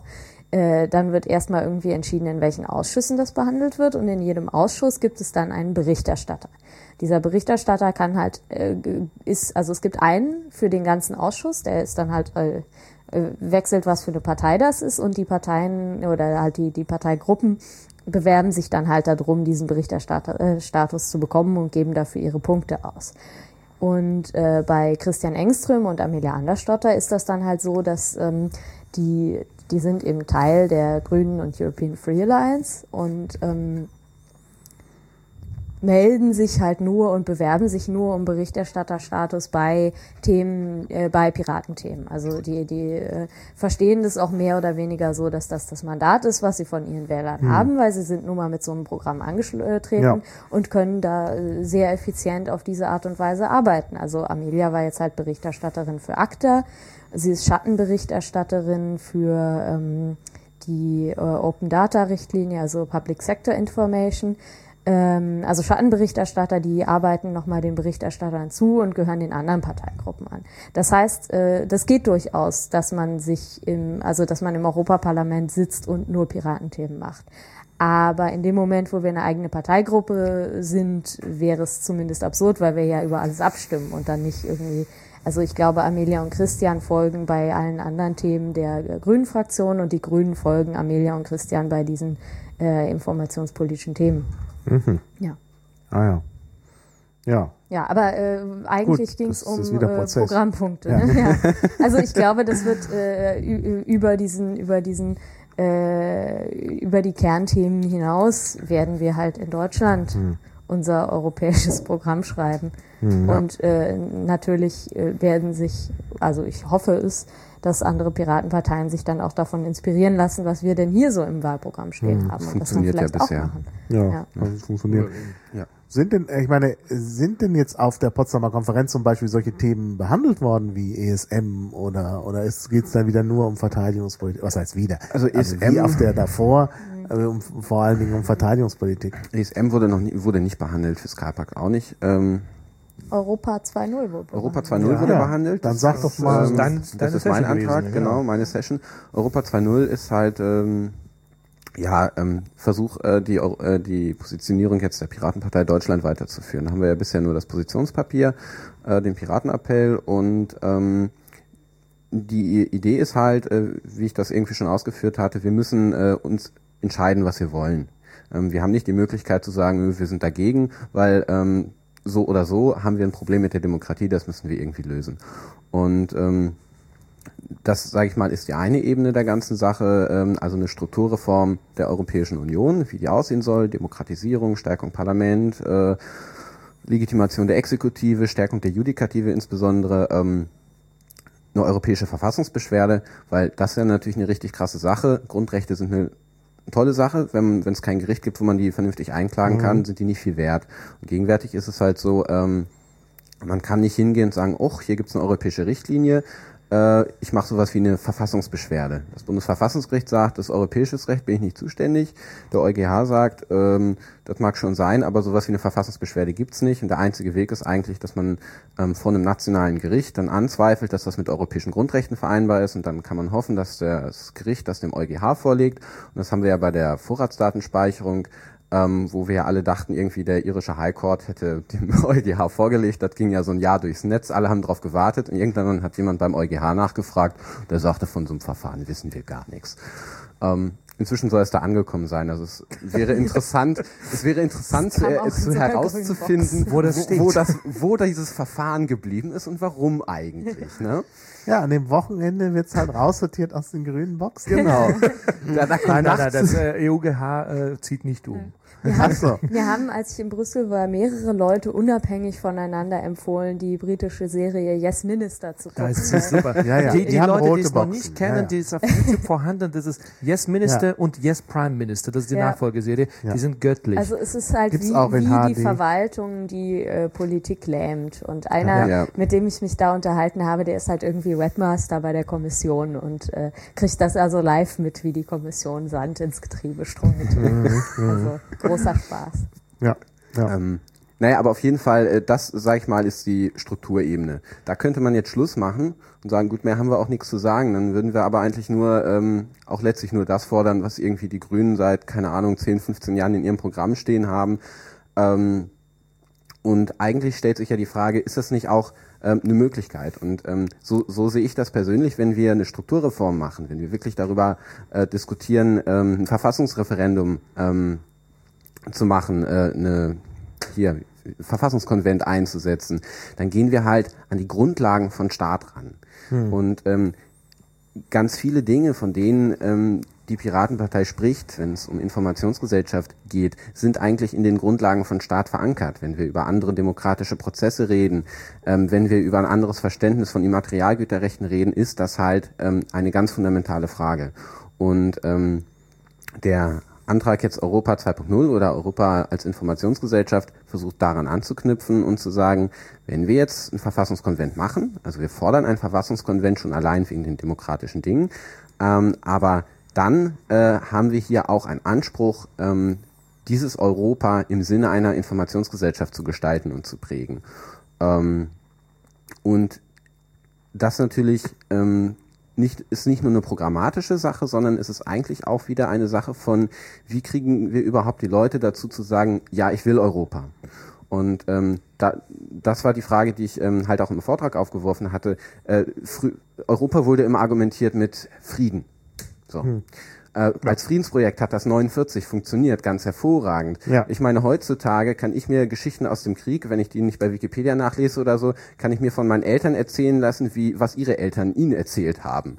Also äh, entsprechend unglaublich weit weg ist das und entsprechend wenig ähm, kann das irgendwie noch, ähm, sage ich mal, Abschrecken? abschrecken, äh, ein, eine Motivation für Europa und für Integration darzustellen. Ähm, und ich denke, in Europa, das die Informationsgesellschaft in den Blick nimmt und sagt, wir können da was Cooles draus machen. Das kann demokratisch toll sein, da können wir mit, mehr mitbestimmen, als das heute der Fall ist, auch in den Nationalstaaten. Ähm, wir können unser, unsere Kernthemen, sage ich mal, ganz tief verankern und damit viel weiterkommen, als ähm, wenn wir das kle- klein, klein immer ähm, versuchen, Stück für Stück zusammenzubringen. Da klingelt's. ja das äh, ignorieren wir. Das ignorieren wir, okay. Nee, das ist meine Mitfahrer, die mit nach Ach so. Frankfurt wollen wahrscheinlich. Ach so, okay, ja, dann können wir es nicht ignorieren. Wir haben ja zum Glück Assistenz. Genau, Ja. der gute, so. Naja, ja, also so- das ist der Punkt. so in Richtung Thema, Themen über äh, rein strukturelle Reformen hinaus. Ähm, die Yuppies haben sich äh, mit jemandem von der Kommission getroffen, also die ist ja so organisiert in so Generaldirektionen. Und eine davon, die relativ äh, äh, fortschrittlich ist, ist halt diese äh, Generaldirektion für die Informationsgesellschaft. Ähm, und das ist halt auch so ein Ding. Also die Kommission, die zieht halt nicht wirklich an einem Strang, sondern es gibt halt irgendwie Generaldirektionen, die sind eher cool und andere sind eher nicht so cool. und die sind eigentlich ganz cool. Und die machen so ein Projekt, das nennt sich Digital Futures. Und ähm, da geht es eben darum, irgendwie mehr Bürger einzubinden äh, binden in die langfristige äh, äh, Entwicklung von Visionen, wo es halt mit Europa hingehen soll. Also eigentlich das, was, äh, was der Europäische Rat macht, so die Richtung vorgeben. Da, da will jetzt halt die, diese Generaldirektion auch äh, irgendwie so Bürgerperspektive mit reinbringen. Und dafür sprechen sie gezielt auch mit äh, Jugendorganisationen der Parteien. Ähm, und fragen die, was die sich denn so für 2050 vorstellen. Und dafür haben wir das halt gemacht. Was ganz witzig war, weil die haben uns nicht einfach mal eine E-Mail geschickt oder so, sondern ich habe den Typen zufällig auf einer Veranstaltung des Weltwirtschaftsforums getroffen und äh, der äh, meinte dann, ach was, hier eine Jugendorganisation der Piraten in Brüssel, die müssen wir unbedingt treffen und dann filmen. ja, und der hat uns halt relativ... Ähm, direkt einfach mal gefragt und wir haben dann angefangen loszuspinnen und das ging sehr viel so in Richtung auch persönlicher Mobilität. Und ich glaube, das ist auch was, womit man die Leute für Europa begeistern kann. Also so Schengen, äh, wenn es nicht darum geht, dass Leute irgendwie Angst haben vor äh, äh, Immigration, dann ist das was, was alle erstmal toll finden, dass man irgendwie relativ barrierefrei reisen kann. Und ähm, aber bei persönlicher Mobilität ähm, äh, das kann man ja weiterdenken in Richtung Breitbandausbau, in Richtung Ausbau öffentlicher Verkehrsmittel, äh, ähm, in Richtung äh, Ausbau oder, oder auch Förderung von vernünftigen Handytarifen europaweit, einfach mhm. für Leute, die reisen. Und das sind halt Sachen, wo, wo die Europäische Union irgendwie fördern und regulieren kann. Und das wäre auch was, wo ich mir wünschen würde, dass die Piraten sich da einfach dafür einsetzen. Also einfach für stärkere Vernetzung Europas auf allen Ebenen. Also egal, ob es jetzt irgendwie Internet ist oder äh, äh, Forschung oder einfach Infrastrukturausbau. Ja. Ja. Und dafür, dazu, also so in die Richtung wird es auch ein äh, Panel auf der Open Mind geben. Nee, nicht ein Panel, also halt einer macht da einen Vortrag zum Thema Mobilitätskonzepte der Zukunft und das könnte ja ganz spannend werden. Allerdings. Ja, ich denke, wir müssen bald zum Ende kommen, weil jetzt hier schon die ersten Mitfahrer aufschlagen. Und ich, ja, ich mache ja heute sogar noch einen weiteren Podcast, aber vielleicht gibt es noch wichtige Punkte, die wir unbedingt unterbringen wollen. Ich würde gerne noch äh, diesen tollen Sendeplatz nutzen für äh, Werbung in eigener Sache. Ja, ähm, Wählt Julia die Genau, ich habe da so ein Buch geschrieben. Nee, äh, ich, ich äh, habe mich in Brüssel mit äh, äh relativ viel mit EDRI getroffen, European Digital mhm. Rights. Das ist eine Lobbyorganisation für äh, die gute Sache, also für digitale Bürgerrechte. Die machen unglaublich gute Arbeit, äh, ähm, weil sie eben zum Beispiel auf diese Konsultationen antworten, die die Kommission immer rausgibt. Also es gibt zum Beispiel im Moment eine Konsultation zum Thema Netzpolitik, wo eigentlich alle Bürger teilnehmen können, aber es ist halt, äh, das wird selten gemacht, das ist relativ viel Arbeit, aber das bringt ja. was, weil die Kommission oft auch, also da sitzen halt auch gute Leute drin und wenn die was Positives machen wollen, wie zum Beispiel jetzt Netzneutralitätsgesetzgebung, brauchen die bei diesen Konsultationen positives Feedback. Wenn da nichts kommt, dann werden sich äh, die äh, Telekommunikationsunternehmen an der Stelle durchsetzen, weil die halt sagen, ja, äh, da gibt's ja offensichtlich überhaupt kein öffentliches Interesse dran. Ähm, und deshalb, also äh, äh, ist EDRI halt extrem unterstützenswert, äh, weil die eben ähm, ja einfach mit den mit den Entscheidungsträgern reden, Wissen vermitteln. Die haben auch so eine Broschüre gemacht, irgendwie How the Internet Works, die sie an alle Parlamentarier verteilt haben. Und ähm, durch die ACTA-Proteste haben die extrem an äh, Profil gewonnen und werden jetzt zu sehr, sehr vielen Veranstaltungen eingeladen und ähm, können das äh, im Moment so Manpower-mäßig kaum noch stemmen. Und äh, das Problem ist, EDRI bekommt Förderung, äh, teilweise von, von äh, NGOs, teilweise von der Kommission, aber die ist immer projektbezogen. Das heißt, sie bekommen zum Beispiel Mittel, um jemanden einzustellen, äh, der dann Lobbyarbeit macht oder sowas. Aber sie haben keine frei zur Verfügung stehenden Mittel. Und im Moment scheitert das Einstellen einer neuen Person daran, dass sie von ihrem jetzigen Büro nicht in ein größeres Büro umziehen können, weil sie die Kaution von irgendwie so 1000 oder 2000 Euro nicht zahlen können, weil dafür eben keine Mittel da sind. Also habe ich so eine Pledge gestartet, um die ähm, äh, um äh, EDRI eben 2000 Euro äh, Fundraising äh, zusammenzukriegen, die irgendwie extrem schlecht angelaufen ist. Ich glaube, das ist auch ein Problem. Viele Mhm. kennen EDRI gar nicht, weil die halt auch im Gegensatz jetzt zum Beispiel zu Digiges oder so sehr, sehr wenig Eigenwerbung machen. Die sind extrem äh, verhalten, was das angeht und der, der Spendenbutton auf ihrer Seite ist furchtbar gut versteckt und so. Und ich finde das alles ein, bisschen schade, weil man denen mit relativ wenig Geld sehr, sehr viel helfen könnte im Moment. Und deshalb wäre es ganz toll, wenn ihr diese äh, Piraten-Pledge unterstützen würdet. Also auf pledgeband.com, die äh, Pledge heißt äh, Support EDRI. Mit einem Bindestrich, glaube ich. Das wäre ganz Support toll. EDRI. Also 20 Wird Euro verlinkt. soll man da in den Topf werfen. Okay, das klingt ja gut. Nee, finde ich auch eine gute Sache. Also Edri ist mir natürlich auch schon länger bekannt aus dem Chaos Computer Club und äh, du hast völlig recht, die äh, verstecken so ein bisschen, dass man sie auch äh, unterstützen kann. Mhm. Und ähm, ja, da würde ich auch einen Shameless Plug jetzt äh, setzen dran. Aha, also in, es wird in, weitergefahren. Ja, thematisch passt es ja auch sehr. Also von der PPI, also von der Pirate Parties International, wir haben momentan professionalisieren viele unsere Arbeit und suchen auch viele Leute, die uns helfen äh, bei der Pressearbeit. Also Presseteam ist jetzt gestartet und ähm, technische Team ist gestartet. Wir haben jetzt ein IT-Team, wie gesagt, das Liquid Feedback nachentwickeln Team haben wir auch schon genannt. Ähm, wir suchen aber auch Leute, die ähm, ähm, entsprechend politisch auch was machen können an unserer Ebene und eben diese mit den EU-Konsultationen, das ist wirklich eine sehr wichtige Sache.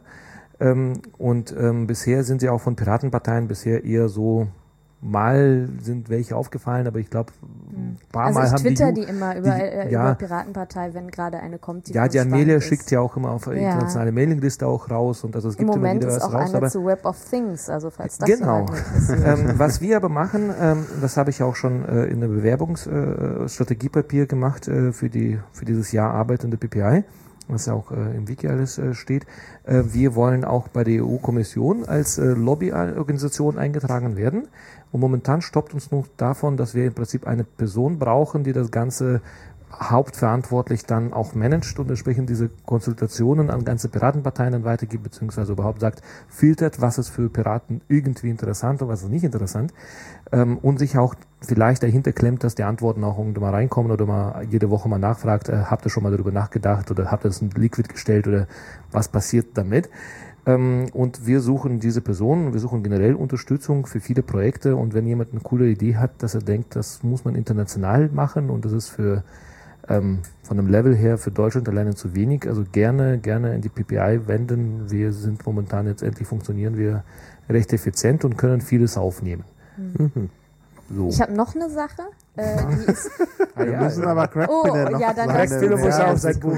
mach du erst dein Ja, Buch. ich habe auch noch ein Buch, genau. Nein, ähm, ich habe gar, doch, ich habe was zu werben. So, ein- so ein generelles Werbending. Ähm, ich würde dazu aufrufen, ähm, sich innerhalb der Piratenpartei stärker mit Europa zu beschäftigen, weil das ähm, für die nächsten 10, 15, 20 Jahre ein ganz, ganz entscheidendes Thema sein wird, auf, von denen die anderen Themen, die wir verfolgen, ähm, natürlich auch unmittelbar abhängen.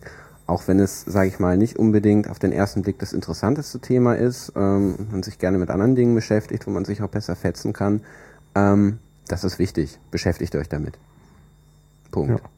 Gut, also das ist, Das ist äh, gar nicht so, so selbstlos. ich also, glaube, da, das, da stimmen alle mit dir überein. Das war jetzt nicht so richtig. Und es macht auch. Spaß. Also Werbe- Es macht auch Spaß, Ja. richtig. Ja, also wenn man so ein Genau. bisschen Hang zu diesem Internationalen hat und irgendwie äh, über Kulturgrenzen hinweg mal was zu machen, ist das total toll. Ja, ansonsten kann ich natürlich noch für den Europa 2.0 Antrag werben, den wir dann Ja. natürlich auch noch ins Liquid packen können. Ist doch mal gut. Ähm, wird sich noch ein bisschen verändern, weil äh, ich durchaus einige Anregungen in Potsdam bekommen habe, auch ähm, von der EG Europa. Äh, und ja, ähm, ja, Ja. unterstützt den, stimmt davor, dafür auf dem Parteitag und dann wird alles schön. Ja. Ja, mir ist noch was So, eingefallen in Sachen inhaltliche Sachen, aber Ja. ich mache es ganz schnell. Und zwar, die Yuppies haben sich auf ihrer Brüsselreise relativ intensiv mit dem Thema Asyl äh, beschäftigt. Da passiert gerade ziemlich viel. Die Kommission, äh, also es, es gibt, es ist so ein schwachsinniges Projekt in Arbeit, nennt sich Eurosur, im Wesentlichen Drohnen über dem Mittelmeer, die äh, natürlich nur dazu dienen sollen, äh. Mehr, mehr äh, ähm, Rettungsboote zu helfen. Genau, genau. Also die, die, die armen äh, äh, Flüchtlinge vor dem Ertrinken zu, zu retten. Also Ja. was natürlich Ja. äh, sehr fragwürdig ist. Indem sie mit automatischen Gewehren draufschießen? Oder? ja. Eine andere Sache ist äh, äh, diese, diese Dublin, äh, ich weiß jetzt gerade nicht, ob Richtlinie oder Verordnung. Wir haben eine Aktion gemacht, Schlüssel für Brüssel. Also wir haben Alexander Alvaro, dem Vizepräsident des Europäischen Parlaments, einen äh, Schlüssel für Brüssel überreicht. Das war eine Aktion von Pro Asyl. Äh, da setzen wir uns dagegen ein, dass äh, die ähm, Möglichkeiten, Asylsuchende in der Europäischen Union festzusetzen, also halt zu inhaftieren, äh, die, äh, diese Möglichkeiten sollen extrem erweitert werden. Und das ist noch so ein Punkt. Es gibt äh, einige, die sich re relativ intensiv jetzt mit dem äh, Thema Asyl auseinandersetzen. Also auch bei den Yuppies hat das der, der Kevush organisiert, Kevin Kulina aus Hessen, ähm, der auch auf jeden Fall Mitstreiter Schulina. sucht für Schulina. Schulina. Okay, Schulina. Ja, äh, der, der halt äh, Mitstreiter sucht für das Thema. Also wenn man sich in Sachen Asylpolitik ähm, äh, organ äh, organisieren, engagieren will, also bei den Yuppies oder auch bei den Piraten, dann mal bei Twitter @kevush äh, Menschen und der freut sich. Ja. Okay, jetzt haben wir schon so viele Werbebeiträge. Das ja ja, es wurde mir ja schon vorgeworfen, es sei eine Dauerwerbesendung. Ja, Du kannst ja, mal richtig so einen Klabautercast nur, Nur äh. Shameless Plugs machen. Nur so mit wechselndem Stuhl, wo jeder sich mal hinsetzen kann und sein äh, Ja, ich- äh, Pet-Project Ich vorstellen. suche ja immer noch, ich suche ja immer noch Ideen für die hundertste Sendung. Wir sind ja Ja, bald da so mach doch das. ja Shameless 95. Plug. Ja, das könnte man, könnte man machen. Shameless Plug. Ah ja. Gut. Ja. Äh, ja, dann würde ich sagen, erstmal vielen Dank. Und äh, dann denke ich, haben wir so viele Sachen angesprochen, die wir auch nochmal aufgreifen können, in kleineren Kreis oder so, wenn sich das ergibt. Ich freue mich da gerne. Ja. Mal wieder. Ja, danke für die auch so. Einladung. Ja, Häufiger als alle 60 Mal. Das letzte Mal war ich Nummer 40. ja das ist schon Ich war 60 noch Mal nie her. im Klabautercast. Ich war immer nur Echt? im Piratencafé. Ja, das. Äh, ist das noch Aber gab. jetzt äh, bist du ja auch im Klabauterkast gewesen. Sie kommen hier alle hin, die wichtigen Leute, ja. Gut, äh, also wer meint, er sei wichtig, kann sich ja melden. Und ein Buch zu verkaufen. Ja. Genau. Okay, also vielen Dank und bis bald. Tschüss. Auf Wiederhören. Bis zum nächsten Klabautercast.